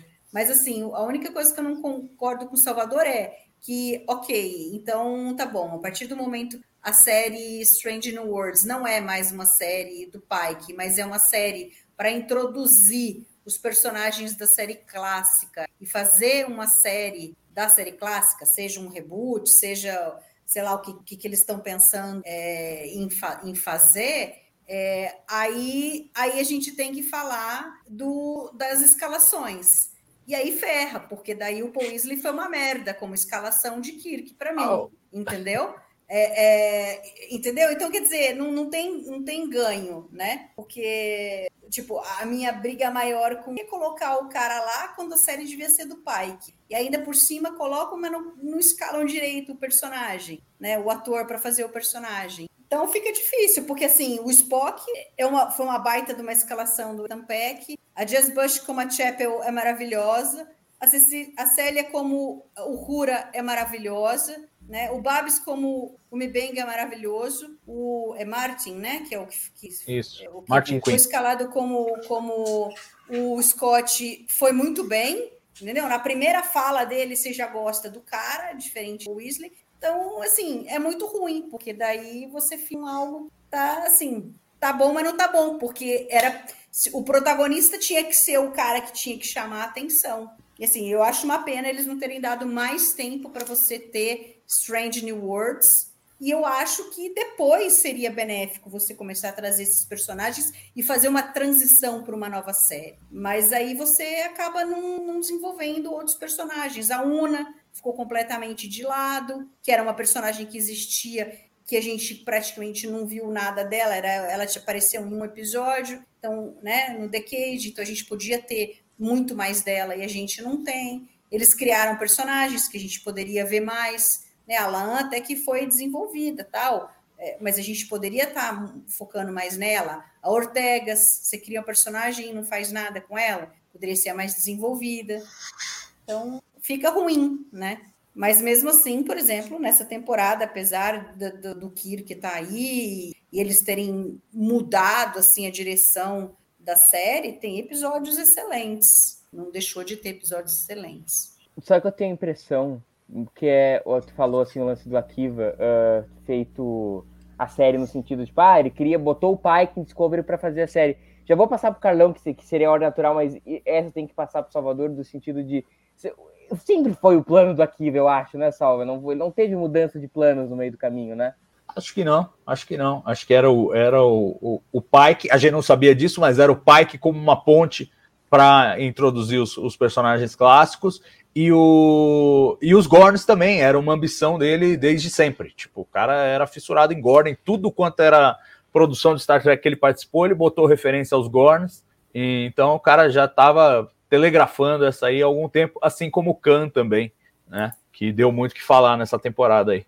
E, e, Carlão, e tu, como é que tu vê assim é, a série se tornando assim esse reboot, reboot entre muitas aspas, não rebootando o universo, mas se tornando uh, essa essa prequel, desculpa, é, é, um termo muito melhor, essa prequel de TOS apresentando os personagens. Teve o Jean no final da primeira temporada, mas que era um Jean de outro universo. E agora a gente tem o Scott, a gente tem o Khan, a gente tem os Gorns. Qual a tua expectativa? Tu preferia ver uma série uh, The Early Voyagers versão, versão TV ou tu tá satisfeito, assim como eu, com, com a ideia do Akiva de fazer uma prequel de TOS? Eu acho que eu vou assinar o comentário da Mary. Eu acho que é o melhor comentário possível. Assim, é, em relação à questão prequel, sei lá o que for, o que acontece? Assim que, que Strange Worlds começou, eu comentei isso várias vezes, eu sempre achei que o caminho natural, se Strange fizesse sucesso, era desembocar numa, numa série clássica, nem alguma coisa parecida com a Toys. O que? Não sei. Seria alguma coisa, re rebutar a série, rebutar a, o que a gente conhecia da série clássica, ou de repente começar uma série a partir do terceiro ano, da quarto ano, quarto ano da missão do Kirk, ou começar uma série depois da, dos eventos de Jornada nas Estrelas do filme. Tem um monte de coisa que poderia acontecer, mas eu imaginava que o caminho fosse esse. Não imaginava tão cedo. Tá? E aí, além de não, e aí, além de não imaginar tão cedo, aí eu vou no, na linha do que a Mary comenta. Eu acho que é muito cedo. Eu acho que a gente tinha uma, uma, uma espaço e talvez uma, um interesse né, da audiência por essa série. Tanto que a Strange New Worlds, da primeira temporada, foi uma série que as pessoas gostaram bastante. E até ali, então, nós tínhamos, uh, ok, tínhamos o Spock, mas ok, o Spock é um personagem lendário, introduziu-se a Uhura, mas até aí tudo bem. De uma maneira geral, apesar da gente não ter os personagens de Cage, nós tínhamos personagens novos, mesmo quando a série né, não tangenciava tanto assim a série clássica, a gente não tinha essa direção tão forte assim de que ela iria nessa direção, ela tinha o seu público, tem o seu público, né? Ele não precisou dos personagens clássicos para ganhar importância e ganhar o carinho dos fãs. Então eu acho que essa decisão de trazer já tão cedo, né? E, e o que que aí tem um problema que é o seguinte, é, o Scott é importante? É importante. A Uhura é importante? É importante. Mas tem, quando você pega o Spock, é a base da série clássica, né? e a série clássica é a base do que a gente conhece do universo de, de, Star Trek. Então isso é muito importante. E aí quando você pega esse personagem Kirk, mal escalado ou não, e coloca ele dentro da série, cria um conflito de interesse. Tá? Não tem como. Então eu acho que para esse momento foi muito cedo. Eu gostaria sim de ver uma série de desenvolvimento da série clássica no futuro, mas eu achava, esperava e gostaria que fosse mais no futuro. Nesse momento, eu acho que a gente investir menos nisso. E aí, como a Mary falou, né? Se é para abraçar, entender que essa série é agora, essa série é, é isso, é, é o prequel da série clássica, a gente tem que falar de Paul Wesley sim, escapar. Ele não tem tamanho, desculpa eu acho que o episódio ele vai, o Poesia ele vai bem nos episódios que não tem tanto tamanho, são episódios medianos assim, e ele se enquadra ali bem. Quando o episódio exige pegada, ele não tem. É, para ele ficar ali como coadjuvante, como estagiário da Enterprise ali, passando no tubo Jeffrey de vez em quando, ajudando a Aurora, fazendo uma ponta com a Laan e tal, beleza. Agora lá na frente, como ele como protagonista de uma série, vamos aguardar. Hoje, eu imagino que a escalação não foi a melhor possível. Mas eu acho que, tirando esse ponto, eu, os, os demais eu, eu acho que poderia demorar um pouco mais, tá? Demorar um pouco mais. Mas eu vejo menos problema na escalação, nas escalações de horror, Spock agora do Scott, do que da do Kim. E, e Salva, esse é o, é o caminho natural da série agora. A gente vê apresentação após apresentação de personagem da série clássica, até que vai ter a, a galera toda reunida, tu, tu vê que é isso que o Akiva imagina para a série. E aí te pergunto, tu acha que a gente vai ver cada vez mais personagens de Strange perdendo espaço para personagens de TOS, gostando ou não? De novo, é aquela coisa controversa. Eu gosto, tem gente que não gosta. É, eu não, não sei se perdendo espaço. Idealmente, não, porque eles teriam que aparecer num primeiro momento como coadjuvantes mesmo, bem, bem de lado. Né? Eu, eu acho que o Scott, por exemplo, não vai substituir a Pélia nesse momento Pele vai continuar sendo a engenheira-chefe, ele vai ser uma espécie de assistente, um sidekick dela. É, mas é, é evidente que a gente vai ter esses personagens todos introduzidos. Não, não há dúvida, os próprios, os próprios showrunners falam, falam disso abertamente, falam, não, nosso plano é, eventualmente vai ter que aparecer todo mundo, porque é para lá que nós estamos indo, então não tem muito para onde correr, entendeu? É só a aflição de que, assim, por um lado eles foram muito cuidadosos é, em não gastar o tempo entre a série do Pike e a série clássica, então eles pegaram essas duas temporadas, as duas temporadas se passam no mesmo ano, 2259. E o, e o Kirk só vai assumir a Enterprise em 2265. Então eles têm muitos anos aí ainda. Se eles fizerem cada duas temporadas um ano, tem tem tem dez temporadas fácil aí para você acomodar nesse espaço. E eles já estão introduzindo os personagens. Então é meio que uma armadilha para eles mesmos. Porque depois eles vão fazer o quê? Eles vão continuar mantendo esses personagens no background até os 49 do segundo tempo. Então é, é um, é um problema que eles criaram para eles, mas que todos vão aparecer, eu, eu não tenho a menor dúvida, e, e, esse, esse é o caminho da série, acho. Eu também acho que esse é o caminho da série, eu acho que. Eu, não sei se vocês leram uma entrevista do Ativa falando inclusive que o, o personagem clássico ia aparecer em Age de maneira outra, né? Não, não e vi. A, ele, ele... ele, não, ele não citou qual, mas ele falou: ah, nós tínhamos em mente outro. Era o Sulo, era o Sulo, aí o Sulo tava gravando outra coisa. Boinas Verdes, o Sulo tá gravando Boinas Verdes. é. Eu queria recuperar a entrevista, mas eu acho que eles alguma coisa assim, Salvador, tipo, uh, a gente tinha outro cara em mente e alguém sugeriu o Scott, entendeu? Eu vi alguma entrevista que eles precisavam de alguém que resolvesse o problema deles é, em termos de engenharia ali, né? O, o que era o cara que criasse a, a tecnologia para eles poderem é, fugir dos Gorns e tal. E aí era, obviamente, os, o Scott era o único que podia estar tá ali. O, o Castanha aqui tá, tá sendo até mais, botando uns personagens bem lá do B aí, como Gary Mitchell e Janice Rand apostando. Mas já tem a Mitchell. É a Mitchell. É. É, tem uma Mitchell, né? Mas não é o Mitchell. É. é. E o McCoy, eu acho que é a bola cantada da próxima temporada, né, gente? Porque é, é o que McCoy falta. Vai ser isso é da próxima temporada, mas tem que né? colocar, tem que colocar. E, McCoy e é difícil de escalar, né? hein? É, também é difícil de escalar. O Carl Urban, por exemplo, foi um que fez um bom trabalho. Mas, salva, McCoy tem que ser servido com Jim, né? Imagino eu na For Good. Seria como eu escalaria. É, eu acho que seria interessante. Faz sentido pela relação que os dois têm. Mas eles podem escrever de qualquer jeito, né? Porque ainda tem tempo deles serem amigos até a série clássica, mesmo que eles se conheçam agora. Então, pode ser, pode não ser. É, e, e, Mari, todo esse arco do Jim também na temporada, ele conversa muito com o arco da Laan, né? A gente tem todo o lance da Laan se apaixonar pela outra versão do Jim. A gente entende, né? Como não se apaixonar por ele. Uh, tem toda essa, essa trama com ela, depois vai resfalar no, no, no Subspace Rhapsody, dela, do lance dela uh, se libertar mais, de ter menos medo de se apaixonar pelas pessoas, menos medo às vezes de se expor. O, o Jim também faz esse papel, gostando ou não, do personagem, ele faz esse papel também de, de mudar um pouco do paradigma da, da Laan dentro do contexto da série, né? Mas eu acho que isso fala muito mais da Laan que do que. Sim. Eu acho que, né, como a gente falou lá é, na live de Tomorrow and Tomorrow and Tomorrow, é, o arco todo ali, o personagem principal é ela, é a história dela, é o crescimento dela dentro da história do episódio. E poderia ser qualquer pessoa, não precisaria ser o que, poderia ser qualquer outro personagem. Então, assim, é, por isso que eu não consigo ver ali a importância do, do Kirk dentro, dentro dessa história. Poderia ser qualquer personagem que pudesse ter sido criado para fazer com que a Laan tivesse toda essa, esse crescimento de ser uma pessoa fechada e de repente ela encontrar uma pessoa que é, não conhece o passado dela, né? Ao contrário de todas as pessoas que estão ao redor dela ali, de, né? Desde quando ela cresceu e agora na Enterprise, e aí ela se abre, se apaixona, e aí ela perde a pessoa, né? E de repente ela tenta com o cara alternativo, né? De quem, porque o, o Kirk, o Kirk Prime aqui é o alternativo para ela, né? Não é, não é, não foi o, o, primeiro com quem ela conheceu e se apaixonou, né? É assim, e aí ela vê que não dá certo também, mas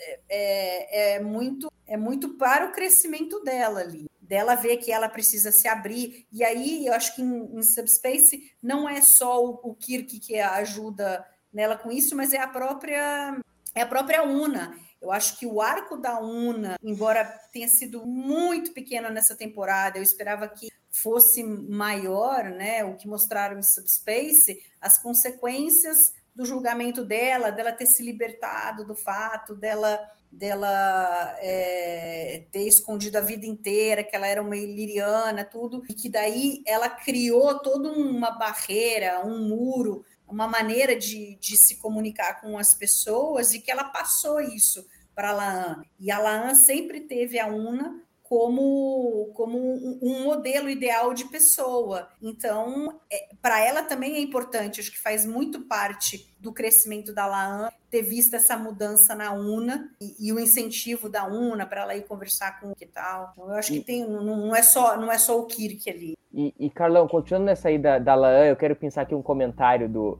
do Castanha, porque é muito envolto numa coisa que eu e tu concordamos muito, Carlão. Eu vejo como positivo nessa temporada. Eu vejo como positivo, porque eu sou completamente apaixonado por Cristina Chong, então eu sempre vejo como positivo. O Castanho que é brilhante nesse comentário. Uns têm escudo do Canon, mas a Lan tem escudo do showrunner. Carlão, continua sendo Star Trek Lan? Tem bastante coisa dela, né? Episódios bastante. E ela tem uma, quase que uma onisciência. Né? É, Star Trek Laan, não sei, mas tal, acho que é a personagem é, que eles têm mais investido né? E, talvez se a gente fosse contar, eu não fiz esse, esse, esse exercício. Ela pareceu mais que o Pike, né? É, e teve episódios importantes, então é, é, é uma afirmação que dá para que dá para defender, né? Sei que o chefe acha que não, mas a gente tem, mesmo nos episódios, se tem alguns episódios que são importantes, e ela está nesses episódios importantes, e mesmo nos episódios que não são importantes, ou, ou, ou, ou que a participação dela não é importante, por exemplo, você pega em Among the, the Eaters, que ela fica logo escanteada, mas ela está ali, né? Então, é, você, no, no, no Old Science, tudo bem, ela é chefe de segurança, né? ela, ela também está por ali, ela praticamente o tempo todo. Eu, eu, eu tenho dificuldade de lembrar episódio aqui que ela não tenha aparecido. Né? E tem episódios importantes, não é só questão de aparecer. Não vejo nenhum problema com isso, acho que tanto a atriz como a personagem são bastante interessantes, sim. Eu acho que o maior problema, e aí a gente vai voltar num tema curioso, é, é não o desenvolvimento da Lan, mas o não desenvolvimento ou não não dar tempo para outros personagens, como a Mary citou a Unas e o Poucos, gostaria de ver mais a gente reclamou aí a temporada inteira que não teve espaço para Ortegas, e a gente tem aí o Kirk sambando para lá e para cá sem necessidade que poderia vir mais tarde. Então aí é só para é, retornar, é, retornar nesse tema, infelizmente. A presença do Kirk num episódio de 10, numa temporada de 10 episódios, ela acaba subtraindo espaço de outras pessoas, não tem jeito. É, acho que tem sim uma participação grande da, da LAN, não vejo problema nenhum nisso. Acho que foi um espaço bem utilizado. Acho que faltou o mesmo espaço para outros personagens. E, e salva, eu sou fãzão da Laan, sou fãzão da Cristina Chong, e acho que é meio Star Trek Laan, mas acho como positivo, assim, acho que o protagonismo que ela exerce na série é muito positivo para ela, a atriz é boa, ela é bem escrita. Salva, se a Laan não é um Star Trek Laan, ela é, no, ela é no mínimo uma queridinha dos produtores, né? E como tu enxerga isso em contraste ao, aos personagens mais clássicos, como a Una? Porque, por exemplo, ela é uma criação para a série, enquanto a Una é um personagem que eles vão buscar em The Cage. Como tu vê essa dinâmica de equilíbrio entre as duas? Porque a Una, assim como na primeira temporada, tem só o Adjasta Perastra e depois, lá no Subspace, vai ser o, o veículo para trazer o Jim. E, inclusive, essa é um elogio que eu tenho que fazer à série. Não era um par que eu imaginaria que eles fossem fazer com o Jim, que eles fizeram com a Una, que achei que foi, foi muito legal, inclusive. Então, como é que tu vê todas essas questões aí? Eu, eu acho o seguinte, eu acho que a Laan tá bem representada, é uma personagem bem tratada. Aliás, deixa eu agradecer aqui aos dois superchats. O Luiz é, Fernandes mandou 10 reais e agora a Lúcia Rax mandou também. Obrigado, Lúcia. Ela fala em homenagem a Mari, pois estou concordando com tudo que ela falou hoje. e, bom, eu, eu acho que a Laan é, é bem trabalhada. Eu acho que é um exagero falar que é Star Trek Laan, mas é óbvio que é uma personagem que os, os, os roteiristas e os showrunners enxergaram um grande potencial e estão explorando esse potencial. Né? Então ela tem toda a história pregressa dela. Eu, eu, brinco que os, os personagens aí de Strange New Worlds, quando a gente vê que eles estão bem servidos, é que eles têm pelo menos dois traumas. Né? Então ela tem dois traumas. Ela tem a coisa da ancestralidade com o, o Khan e tem também a coisa dos, dos Gorns, né? Que a família morreu e tal, e não sei o quê. É, a Uhura tem a, a, a, a família que morreu e depois a perda do Hammer e assim por diante. O pai que tinha tinha por enquanto só o, o, destino trágico dele, mas agora já está ganhando um lance aí da Batel que está no fio da navalha. Então, assim, me parece que é, um, é, um, é quase uma, uma, um roteirinho de trabalho deles de como desenvolver personagens, é plantar ali é, dois traumas é, neles, né? O, o Mibenga tinha o lance da filha e tinha também o negócio da guerra. Então você vê que parece que é, que é um padrão. Quem, de novo, ficou de fora foi Ortegas, né? Foi Ortegas. É, se, se incluir, se incluir o, a coisa do Kirk, eu não acho que seja um trauma propriamente dito. É um amor não correspondido, isso não é um trauma. Senão todos seriam traumatizados, não, senão todos seriam traumatizados, porque sempre temos um amor não correspondido, não tem jeito. É... Agora, acho que é, acho que é bem tratada. Ela, ela, ela tá acima da média, assim como a Ortega está muito abaixo da média. Assim, e a Una, eu acho que existe um problema muito grande de trabalho com ela, que talvez é, agora resolvendo esse negócio dela de Liriana e que foi claramente a primeira a primeira grande é, coisa que eles quiseram trabalhar com ela, talvez eles encontrem o caminho. Eu acho que o caminho para usar bem a Una é ter muitos episódios em que o pai que lidera o grupo no planeta e a Una fica de, de capitão fica na, na nave, comandando a nave, e tem coisas para fazer nela. Né? A gente viu isso em Hegemony, e eu acho que funcionou. Não é que ela tem uma grande aparição, mas pelo menos ela tem, ela tem presença. Afinal de contas, está na ponte, está comandando a nave, enquanto o pai que está lá no planeta. Então, acho que assim, é... quem sabe é o sinal de que eles encontraram o caminho para explorar mais a Una. Eu tenho, tenho essa esperança. Nesse momento foi, foi, foi pouco tra tratada, não sabemos também se é uma demanda da atriz ou se é realmente uma escolha dos produtores. Tudo isso a gente não tem muita clareza, né? A gente sabe que o Anson, por exemplo, pediu uma carga mais leve no começo da temporada por, por conta é, do, do, do, bebê que tinha nascido. Então, pode ser que seja meio força das circunstâncias, esse uso maior ou menor. Mas é fato que a Laan, a Laan é bem tratada, é bem servida. Não vou dizer que é Star Trek Laan, mas ela é bem servida. E, e Mari, em contraste a, a, a boa atuação da Laan, a gente tem a nossa, o samba de uma nota só, que é Ortegas, né? Que é, é como ela pilota bem, nossa, ela adora pilotar, ela nasceu para pilotar Enterprise, olha como ela pilota bem o Shuttle, ela pilota muito bem, ela adora pilotar. É isso aí que nós temos sobre a Ortegas. Aí eu queria te perguntar isso, até porque nessa temporada, Salvador vai lembrar se foi o, o Harry Alonso Myers ou o Akiva que falou que a gente teria um episódio da Ortega essa temporada. E fico me é, procurando é, para saber. Que ia ter e não teve, né?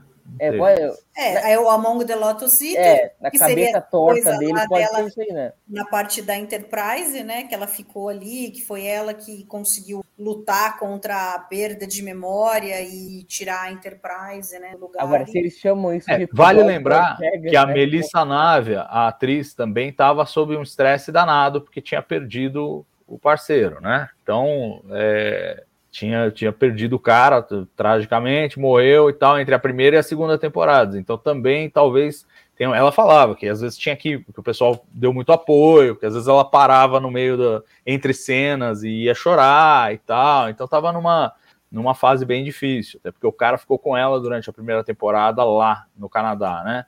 E aí, para a segunda temporada, ele não estava lá, porque tinha morrido. Então, assim, talvez isso também tenha influenciado nos caras pegarem mais leve com ela, mas que tá, uma dívida muito clara e me preocupa, porque sempre tem toda a série de Star Trek tem aquele personagem que os caras não sabem o que fazer com ele.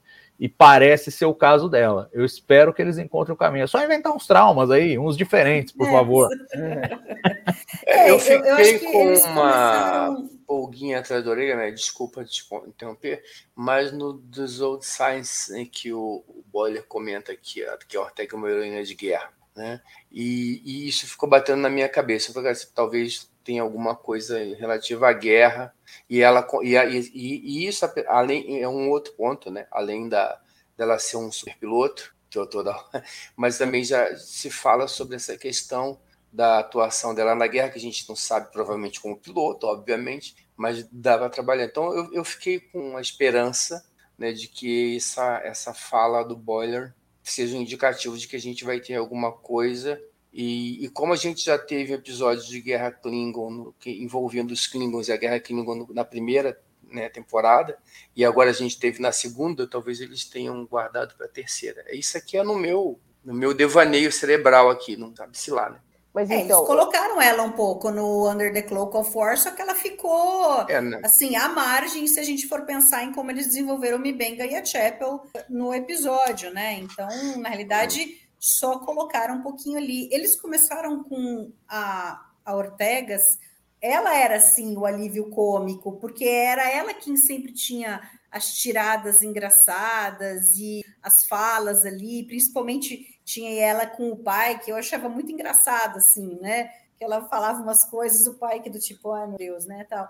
Mas é- é- era legalzinho, tinha umas coisas assim. Ela tem, ela tem um- uma vibe legal e a amizade dela com a Chapel e começou ali também juntando, né? Eles foram fazendo assim com a Aurora também, um pouco com a Lan e com a Una em menos escala, mas mais as três ali.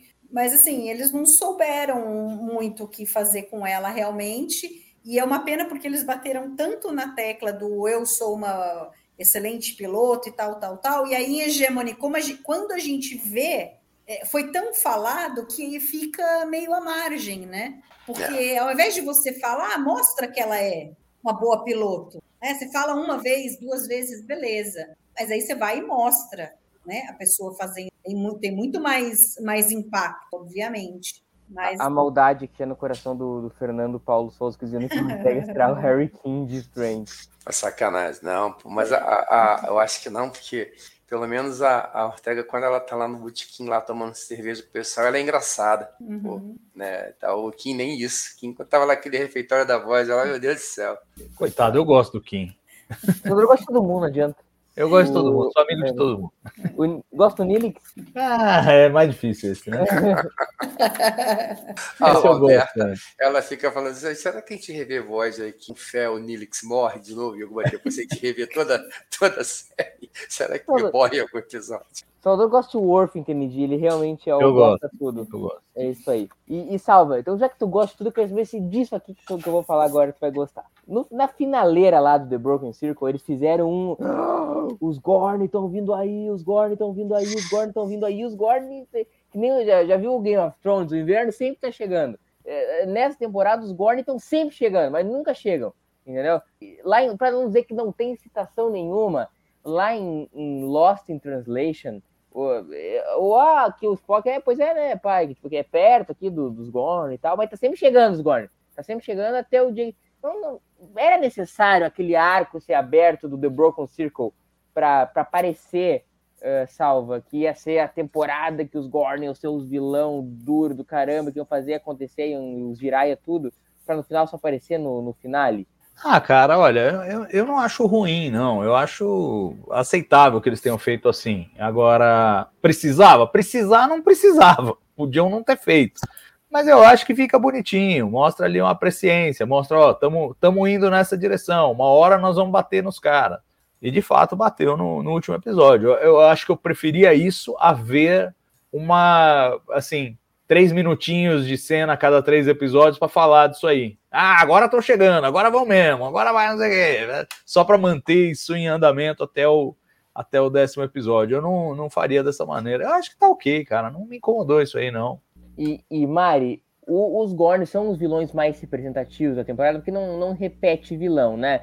Tem o nosso amigo lá que foi tão marcante que eu esqueci o nome lá do Among the Lost Eater, o, como é que é o nome dele? O Ordenança lá, o, Zacarias. Zacarias. Lord, Zacarias. Lord Zacharias. é, o Lord Zacharias. eh, tem ainda o, o esquema do. Tem, enfim, o vilão, vilão, vilão, vilão, vilão. Tem o São nosso os amigo lá, embaixador Vulcano, lá que pode interpretar como vilão, se fizer uma força. Tem a nossa amiga agente temporal Romulana, que o Salvador é muito fã lá do, do Tomorrow, Tomorrow, Tomorrow. E, e, e os Gorns, né? Marei são os vilões mais marcantes da temporada. Eu te pergunto: os Gorns são os vilões de Strange? Por enquanto são, né? Por enquanto eles é que foram mostrados que começou lá na primeira temporada e está escalando. Eles estão, assim, eu acho é, é a escola de Space Nine de ser, gente. É, né? Vai plantando coisinhas pequenas nos episódios e para você colher no final algumas coisas. Não sei, vamos ver o que, que eles vão fazer na terceira temporada, no primeiro episódio, como eles vão resolver essa questão dos Gorns, ou se simplesmente eles vão conseguir fugir, né? E a gente vai ficar sabendo mais coisas dos Gorns, eles vão aparecer, vai aparecer o, o pessoal que está preso lá na nave dos Gorns para gente que é e tal, né? E, e talvez não, não dê um fim para aquilo. Ah, agora conseguimos diplomaticamente fazer a coisa, vocês ficam de um lado da linha, a gente fica do outro lado da linha, né? E, e aí não aparece mais. Eu acho que não, eu acho que vai ter alguma coisa e eles vão é, é, continuar aparecendo. espero que sim. E os próprios Klingons, né? Que nessa temporada acabaram aparecendo duas vezes. E eu acho que criaram ali algo também interessante que a gente pode ter, né? De conflito com os Klingons. Não sempre a mesma coisa, mas a gente pode ter ali, né? Igual teve episódios da série clássica que você aparece, aparece no planeta, tem um conflito, os Klingons estão no meio, e aí você tem né, resolver de alguma forma, tal. Eu acho que é interessante também você tê-los ali, mas eles são mostrados mais como é, uma tentativa de, de assim, ah, a gente teve a guerra, agora não estamos mais em guerra, a gente está tentando se entender. Os Gorns não, eles, né? está escalando o conflito. E, em Hegemony, por enquanto, parou no topo. Não sei se a gente vai subir mais ou se vai começar a descer depois do 3-1. E, e, Carlão, uh, depois de, de, disco, depois de tudo que fizeram com, lá com os Klingons, gostando ou não do que eles fizeram com os Klingons em disco, sempre teve aquele milindre de mexer nos Klingons até ser introduzido aqui na segunda temporada de Strange. Tu curtiu como os Klingons estão sendo usados em Strange? Porque eu acho que tão, eles estão bem mantendo no, no, estilo série clássica, assim, né? Uma, uma briguinha aqui, uma outra briga aqui, se encontramos ali, se encontramos acolá, brigamos meia dúzia de coisas e vamos para casa. Tu, tu, gosta de como os Klingons são feitos aqui em Strange? Um pouco. Eu acho que a gente acabou o enorme lá em Discovery com, aquela, com aquele universo espelho. E acho que Strange está conseguindo usar um pouquinho. A gente poderia ter visto lá na série, então acho que tem preenchido interessante.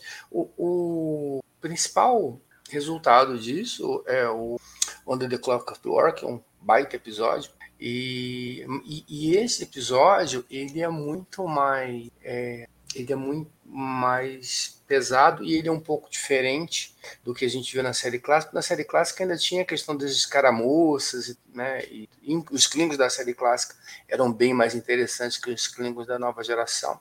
E é, no final deu uma melhorada e tudo, mas a gente tinha esse esse processo aí de transformação dos Klingons. Eu acho que para Strange New Worlds, eu acho que assim, eu, eu não vejo tanta presença dos Klingons, consigo ver assim, mas eu acho que a, o que fizeram com os os em, nesse episódio, eu acho que justifica bastante e acho que é, usa bem os personagens e usa um background que, de Discovery que acabou não sendo utilizado, um capital que a gente consegue tirar de lá.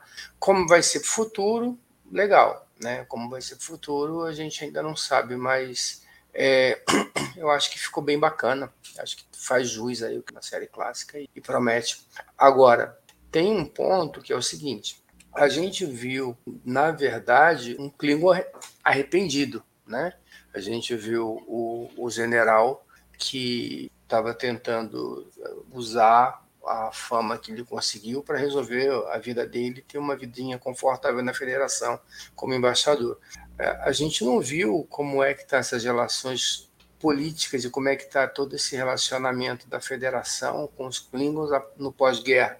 É, e, e, a guerra foi recente, né? não é uma coisa relativa. A gente viu no, no primeiro episódio do Broken Circle que ainda tinha uh, algum, alguma possibilidade de retorno de guerra por conta de qualquer escaramuça, né? Ainda tem pisar em ovos, que faz algum sentido. Não sei se vão explorar isso para a terceira temporada, não sei como é que vai ser, se a gente está pensando aí num caminho para alguma coisa parecida com série clássica, isso me parece ser o caminho mais normal. A gente tem um, uma diminuição aí gradativa da presença dos Gorns. Eu acho que o Hegemony vai um pouco nessa direção, a segunda parte da Hegemony vai, na segunda, né, vai nessa direção.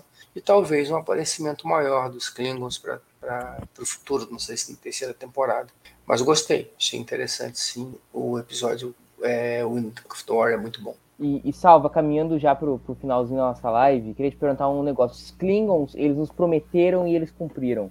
Mas teve um negócio que eles nos prometeram e não cumpriram. Eles me prometeram o Cyborg, Salvador. E não me entregaram o Cyborg. Eu aqui no Esperando Friend, eu, eu montei o episódio na minha cabeça. O Cyborg ia pra Enterprise, ele ia mostrar a dor do Pike. Ele ia mostrar a dor do Pike e o pai quer se ver com a dor dele. O Spock ia sair junto, rumo atrás de Chakari, ia ser um épico. E os caras não fizeram, Salvador. Tira essa minha dor, já que o Cyborg não, não pode fazer minha dor. Olha só.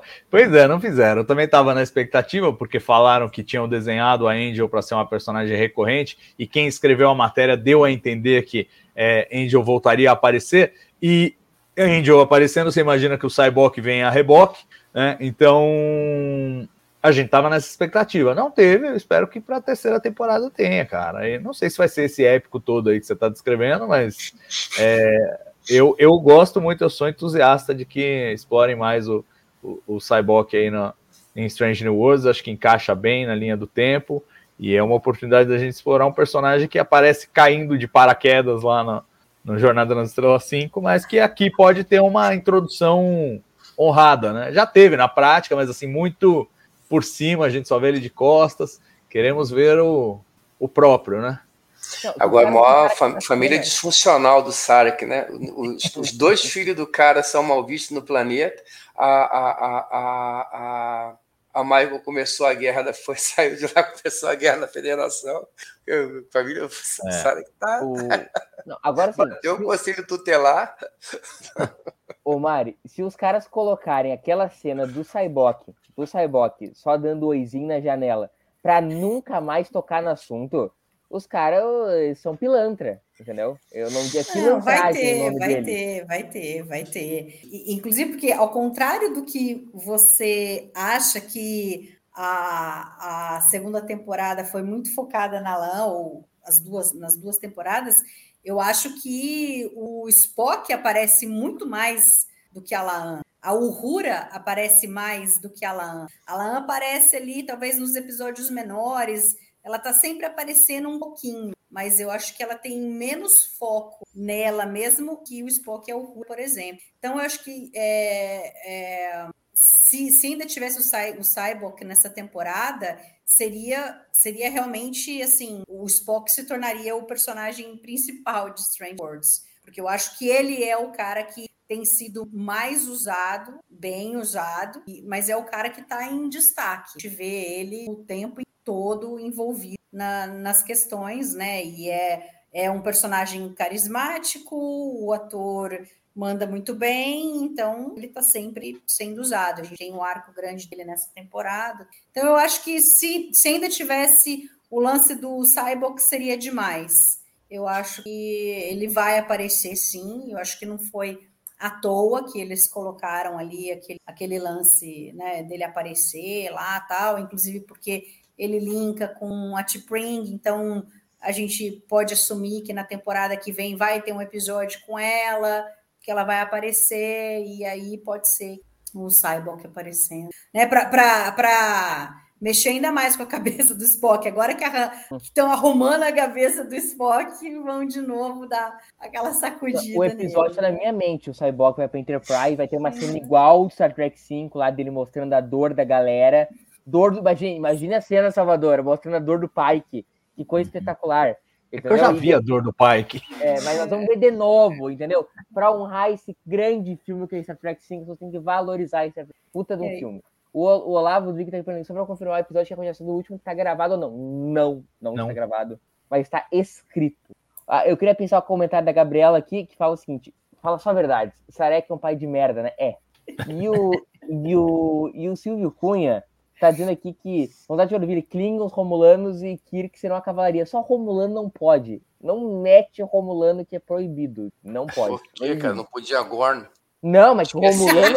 Não, Romulano, Romulano não, realmente não pode. Não, não, esquece. Não, não, para, Vocês para. Não. com isso ainda, gente. Não, não Romulano não dá, salva. Não pode, é, não pode. É, não pode, sou contra também. Sou contra. Sou patrulheiro quê? Tô brincando.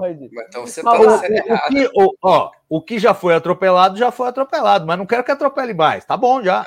depois que o carro desgoverna, cara Como diria um certo Capitão Picard, this far and no further.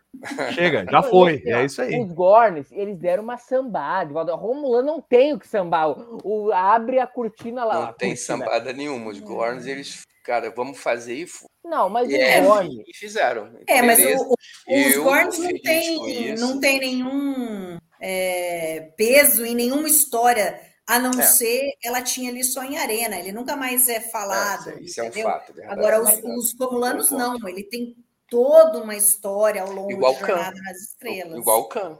Tem toda uma história e fizeram Mas, então, Forever mas and esse Forever and Balance Forever. of Terror, Carlão, Balance of Terror abre a tela lá e os caras ficam "Ah, Romulanos, entendeu? Tem ouvido que ouvido, orelha que nem Cara, um Spock. Não dá, não já- pode, Carlão, não pode. Olha lá, olha que simpático o Marcos Múcio aí, direto da Austrália. Mais uma vez pegou a gente ao vivo, hein, Marcão? Obrigado pela Valeu, audiência. Marcão. Ele fala. Abraço, Obrigado a todos do TB por todos os episódios dessa temporada de Strange New Worlds. Abraços. Valeu, Marcão.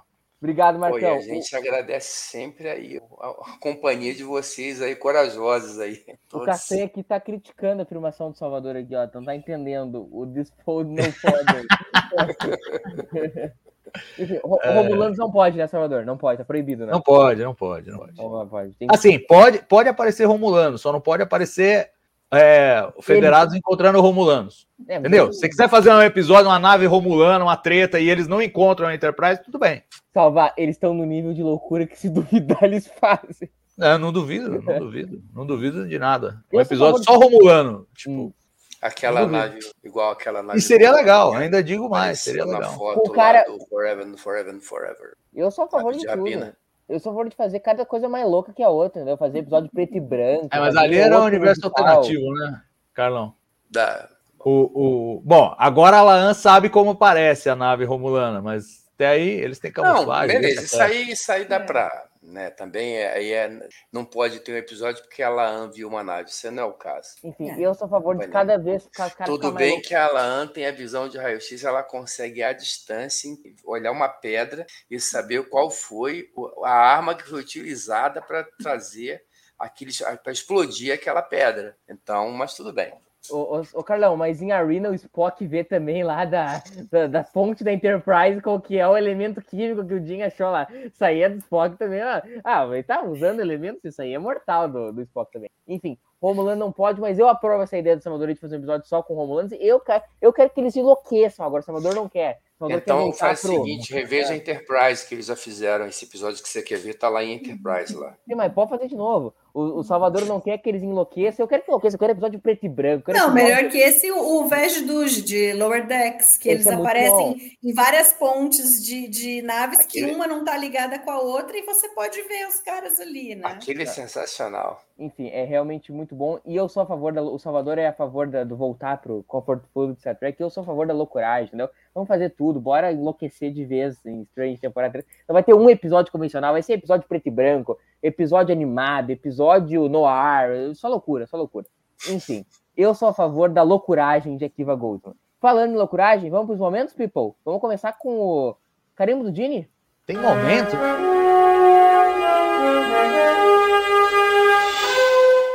Aí sim fomos surpreendidos novamente. Eu nem sabia que ia ter momentos da temporada. Não Você não alinhou disso. com a chefia, ô Murilo? Assim não vai dá. ser aqui no improviso? Tá bom, Quando eu carimbo faço lives de análise de temporada, tem. Mas bom que eu cortei isso no meio. Tem.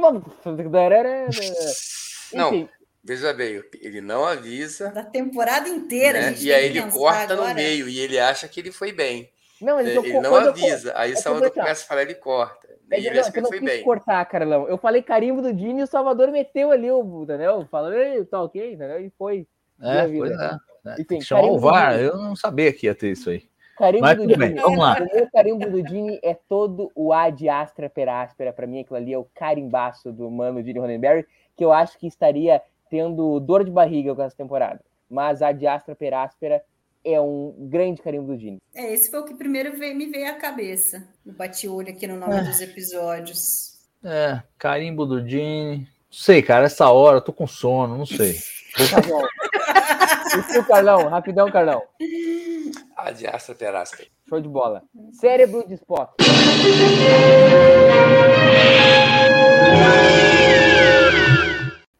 Cap- Capitão Cara, eu nunca fiz isso, eu juro que eu nunca fiz isso. Como é que você escolhe um cérebro de Spock da temporada?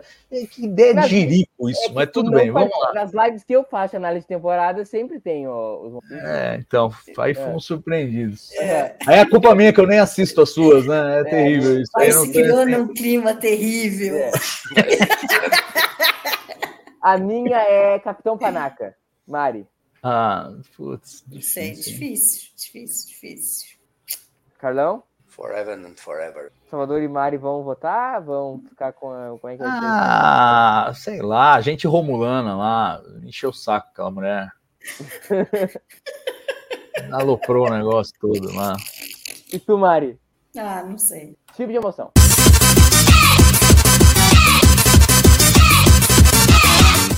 Esse é muito fácil, Jim conhecendo Spock. Hum, não, pra mim não. Pra mim eu acho que é o. Meu Deus do céu. É muito difícil você ficar pescando cenas da temporada inteira pra, pra achar o negócio assim de supetão. É... O momento que eu mais me emocionei na temporada. É, esse é o conceito. Tipo, Acho, acho que tá no Subspace Rhapsody.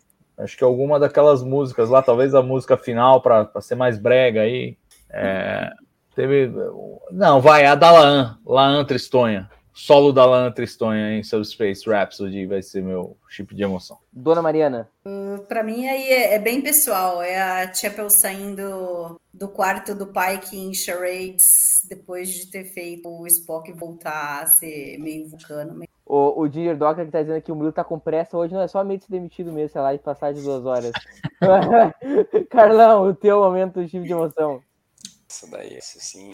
Desold Science, um pai que ele fala aquela história lá do pai dele, né? Teve pouco tempo o pai dele salva um. E aquilo é. Eu, eu, eu gostaria de ter tido mais uma conversa com meu pai também. Teu pai, meu pai também muito cedo. E aquilo ali dá uma, dá uma pancada assim, forte quando ele fala aquilo. E por coincidência também a, a- a resposta do Boiler também, porque justamente por não ter tido esse tempo com meu pai, meu, é, ir embora, é, eu tento hoje passar o máximo de tempo que eu passo com as minhas filhas porque eu, eu, eu sei o quanto isso me dói não ter tido esse tempo com meu pai. E então eu tento estar o máximo que eu posso com elas. Eu não sair não tal, nenhuma dúvida quanto a isso, não. Isso para mim é bem, bem, bem pesado. Bem pesado não é a palavra correta, mas é o tipo de emoção mais fácil que eu já, já tive. Bacana. Vamos, vamos então pro momento Brulha do Cano.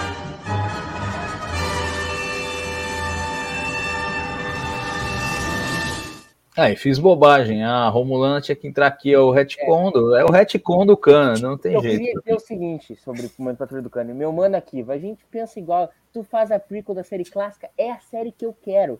Tu enfia o Jim todo episódio, é o que eu quero. Só vamos combinar um negócio. Pega esse lance de Guerra Fria temporal, embala e põe fogo. Não precisamos de Guerra Fria temporal em Strange. Isso aí era para ser enterrado lá em Enterprise para nunca mais voltar.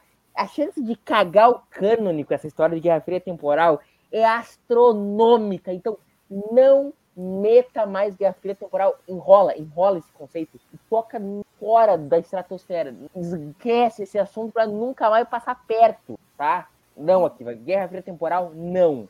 Mas na realidade Vai. eles criaram isso para poder justificar qualquer coisa que eles mudem. Então, na realidade, não é, não é algo que eles fizeram que alterou que tinha antes. É, eles, Eles na prática, eles pra abriram a porta para pra- mudar qualquer coisa. Exatamente. Agora, para mim, o que eu acho que, desculpa, Murilo, mas eles jogaram é, é, fora, mudaram completamente, e aí não é um retcon, porque um retcon você ainda aceita e fala, não, eles mudaram aqui para melhor e tal, não sei o quê. Embora tenham mudado sim para melhor, mas assim, do tipo, você pode esquecer o que aconteceu em Arena e começa tudo de novo. Esse Arena a patrulha do Cânone cai por água abaixo. Não tem problema nenhum. Tudo que eles fizeram com os Gorns, concordo com a Kiva. Se for para contar uma boa história, a gente vai mudar coisa que aconteceu antes. E eu acho que isso é válido, porque é um episódio, a gente não vai morrer por conta de um episódio, né? Eu tô de boa com a Arena. Tô sério, tô de boa, tranquilo. O meu problema não é ele, o meu problema é que ele nunca mais toque aqui, ó. Eu concordo com o Castanho aqui, ó. Que Guerra Fria Temporal é coisa do demônio ou do Brennan Braga, nada mesmo. Tributo digno. Carlão, grande fã, grande fã. O, o Carlão que é presidente e membro fundador da Associação dos Amigos e Admiradores de Breno Braga. Carlão. Além de ser presidente do fã-clube da Luxana. Isso aí.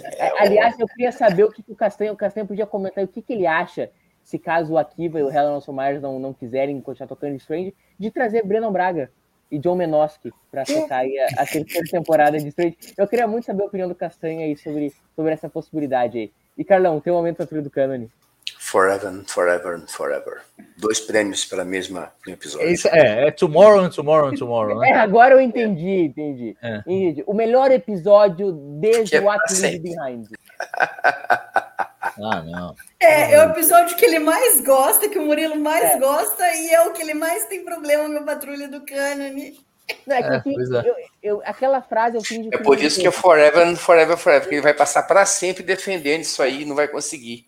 Não, eu achei, quando eu assisti ao episódio, eu achei o Murilo vai ficar puto com isso, porque eu fiquei puto. Hum. Assim, tirou minha, minha apreciação. Eu tava gostando do episódio pra caramba. Aí chega aquele final, você fala, puta, me zoou agora. Não, Dá aquele embrulho no estômago tal, não sei o que, leva um tempo. Que eu escrevi para ele depois do episódio, e ele pode comprovar que não é que eu gostei do episódio quando eu vi. Eu tava, é, ele adorou. É, tava, tava nas nuvens. E eu achei que ele ia ficar putaço. É, não é, ficou. É, aquela hora eu tava anestesiado, assim, já, eu tava nirvana já com aquele episódio, entendeu? É, tava... a grande questão é o que eles, de que forma eles vão usar e o quanto eles vão usar. Se eles usarem pouco, beleza. Agora, se virar um subterfúgio para mudar qualquer coisa que eles queiram mudar da série clássica, aí vai ficar ruim, né? Não, mas já virou. Tudo depende seu... da escala. Deus não, e a grande pergunta da... é para quê? Para que, que eles foram mexer no Khan? Para quê? Então, pra quê? Eles vão fazer mais coisa do Khan? Porque senão não tem porquê. Eu acho que então, eles vão fazer, é verdade, é até esse comentário que eu queria fazer. Eu lembro que a gente estava conversando com o Salvador logo cedo sobre e eu, eu sempre lembro a primeira palavra que o Salvador falou sobre o episódio. Para quê? Ele não falou que era boa, ele não falou que ele falou, gente, para quê? Carlão, para quê? Aí eu fiquei com aquilo na cabeça. Toda vez que ele fala isso, cara. E agora vai ser o Forever, Forever, Forever. Mas o Forever o Murilo defendendo esse negócio e sem não, conseguir. Não, Carlão, mas assim, ó, a, a questão é não o episódio. O episódio tem quem gosta, tem quem não gosta. Eu adoro episódio. O que nós estamos debatendo é a questão do cano. Não é que o episódio Sim, seja indefensável. Já, já fizeram três horas, não vou falar sobre isso, eu acho problemático, mas já passamos, não vou voltar nesse. O episódio eu acho problemático, bem problemático. Mas Canon não tem. Isso aí não. É, é, essa é a parte fácil. Como não dá para defender, a gente pode ir para outro assunto, porque isso é indefensável. Enfim.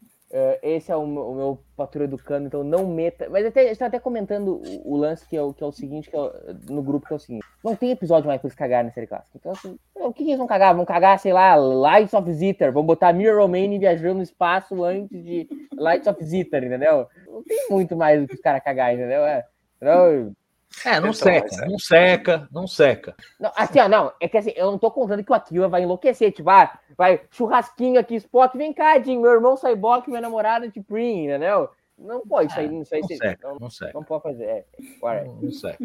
Isso aí. Gurizada, encerrando, já chegando ao fim da nossa live aqui, queria pescar duas coisas de vocês. Então, as considerações finais de vocês dessa, dessa segunda temporada e as expectativas de vocês para esse terceiro ano de Strand. Strand, meti um portuguesão valendo aqui.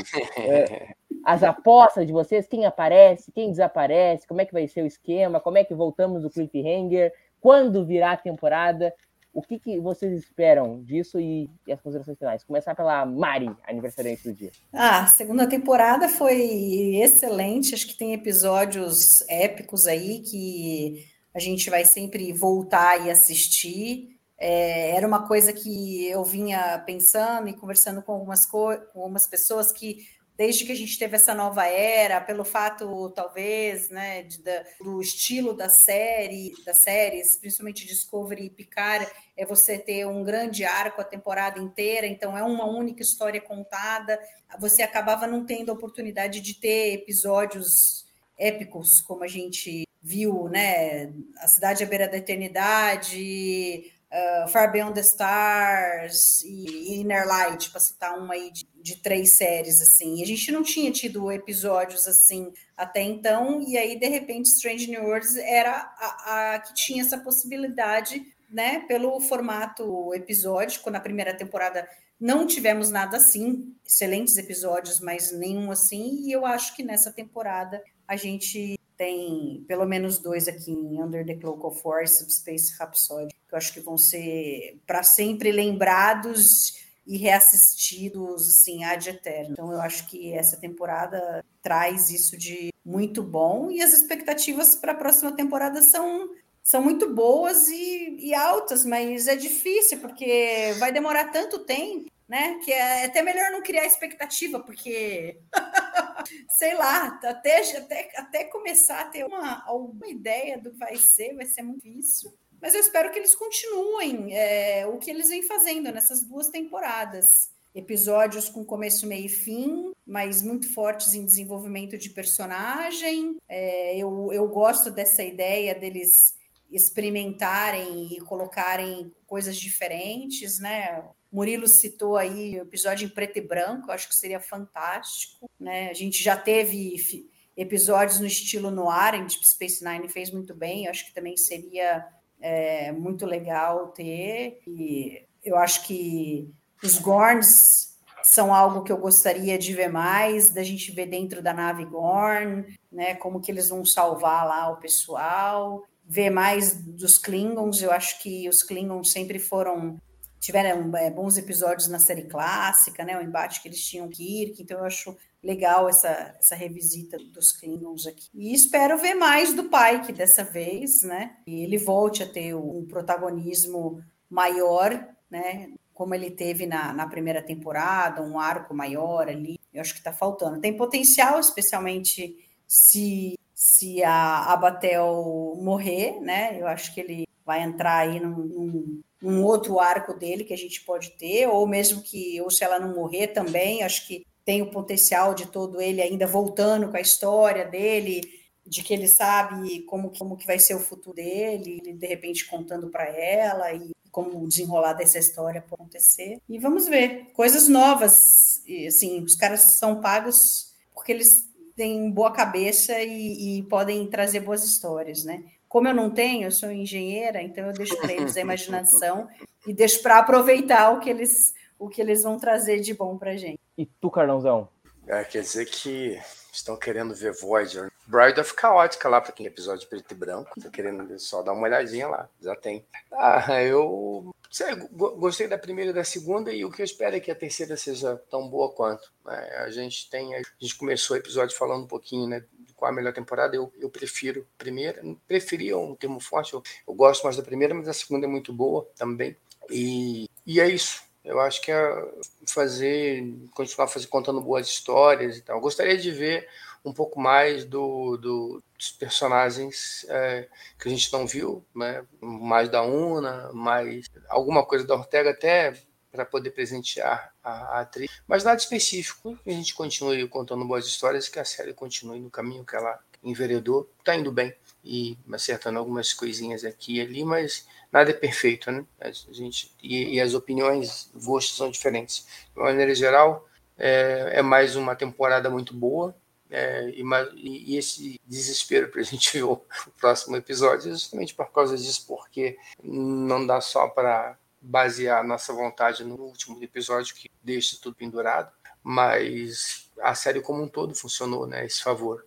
É isso, que a gente continue tendo boas histórias e novas histórias. É, eu, como eu amei demais a primeira a segunda temporada, bateu todos os beats necessários para me conquistar a temporada. Então eu quero ver tudo que eu vi na segunda temporada, a enésima potência. Então os caras fizeram três experimentais, agora eu quero sete, entendeu? Quero mais musical, quero preto e branco, quero noir, que era o, Salvador sugeriu uma genial, que era cenários de tos e. Guerra Fria Temporal. Não, isso aí não. Isso aí não, isso aí não.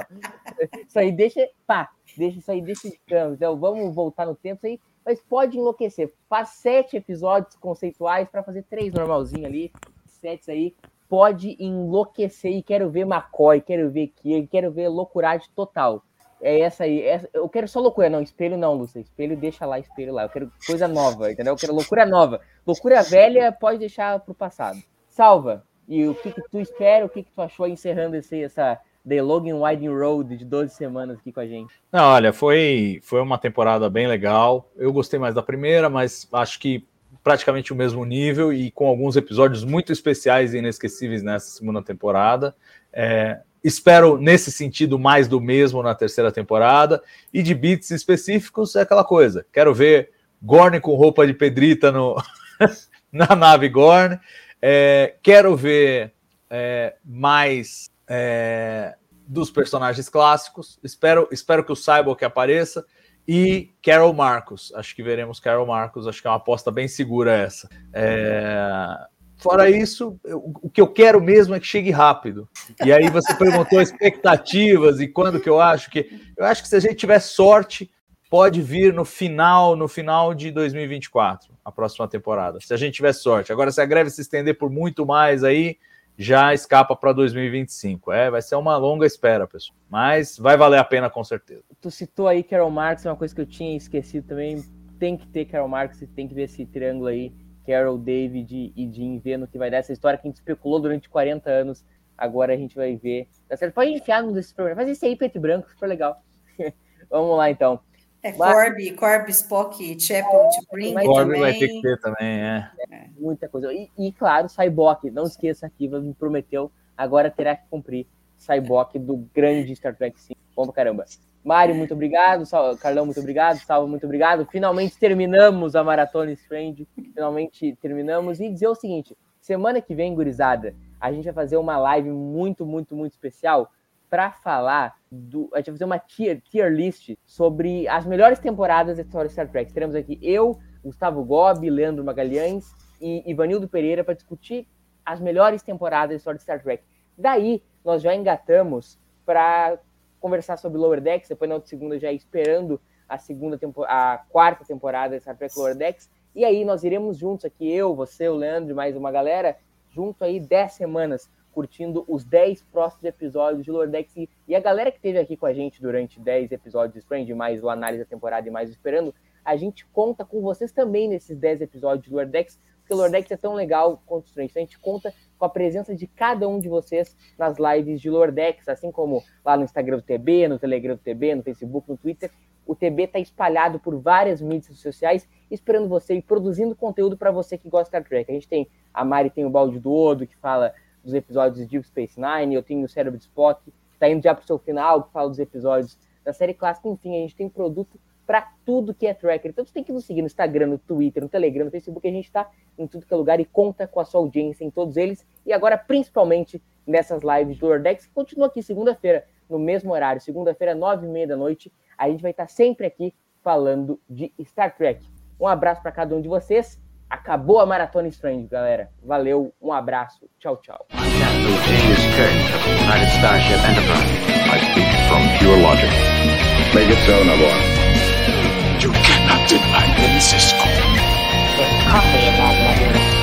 Where no man has gone before.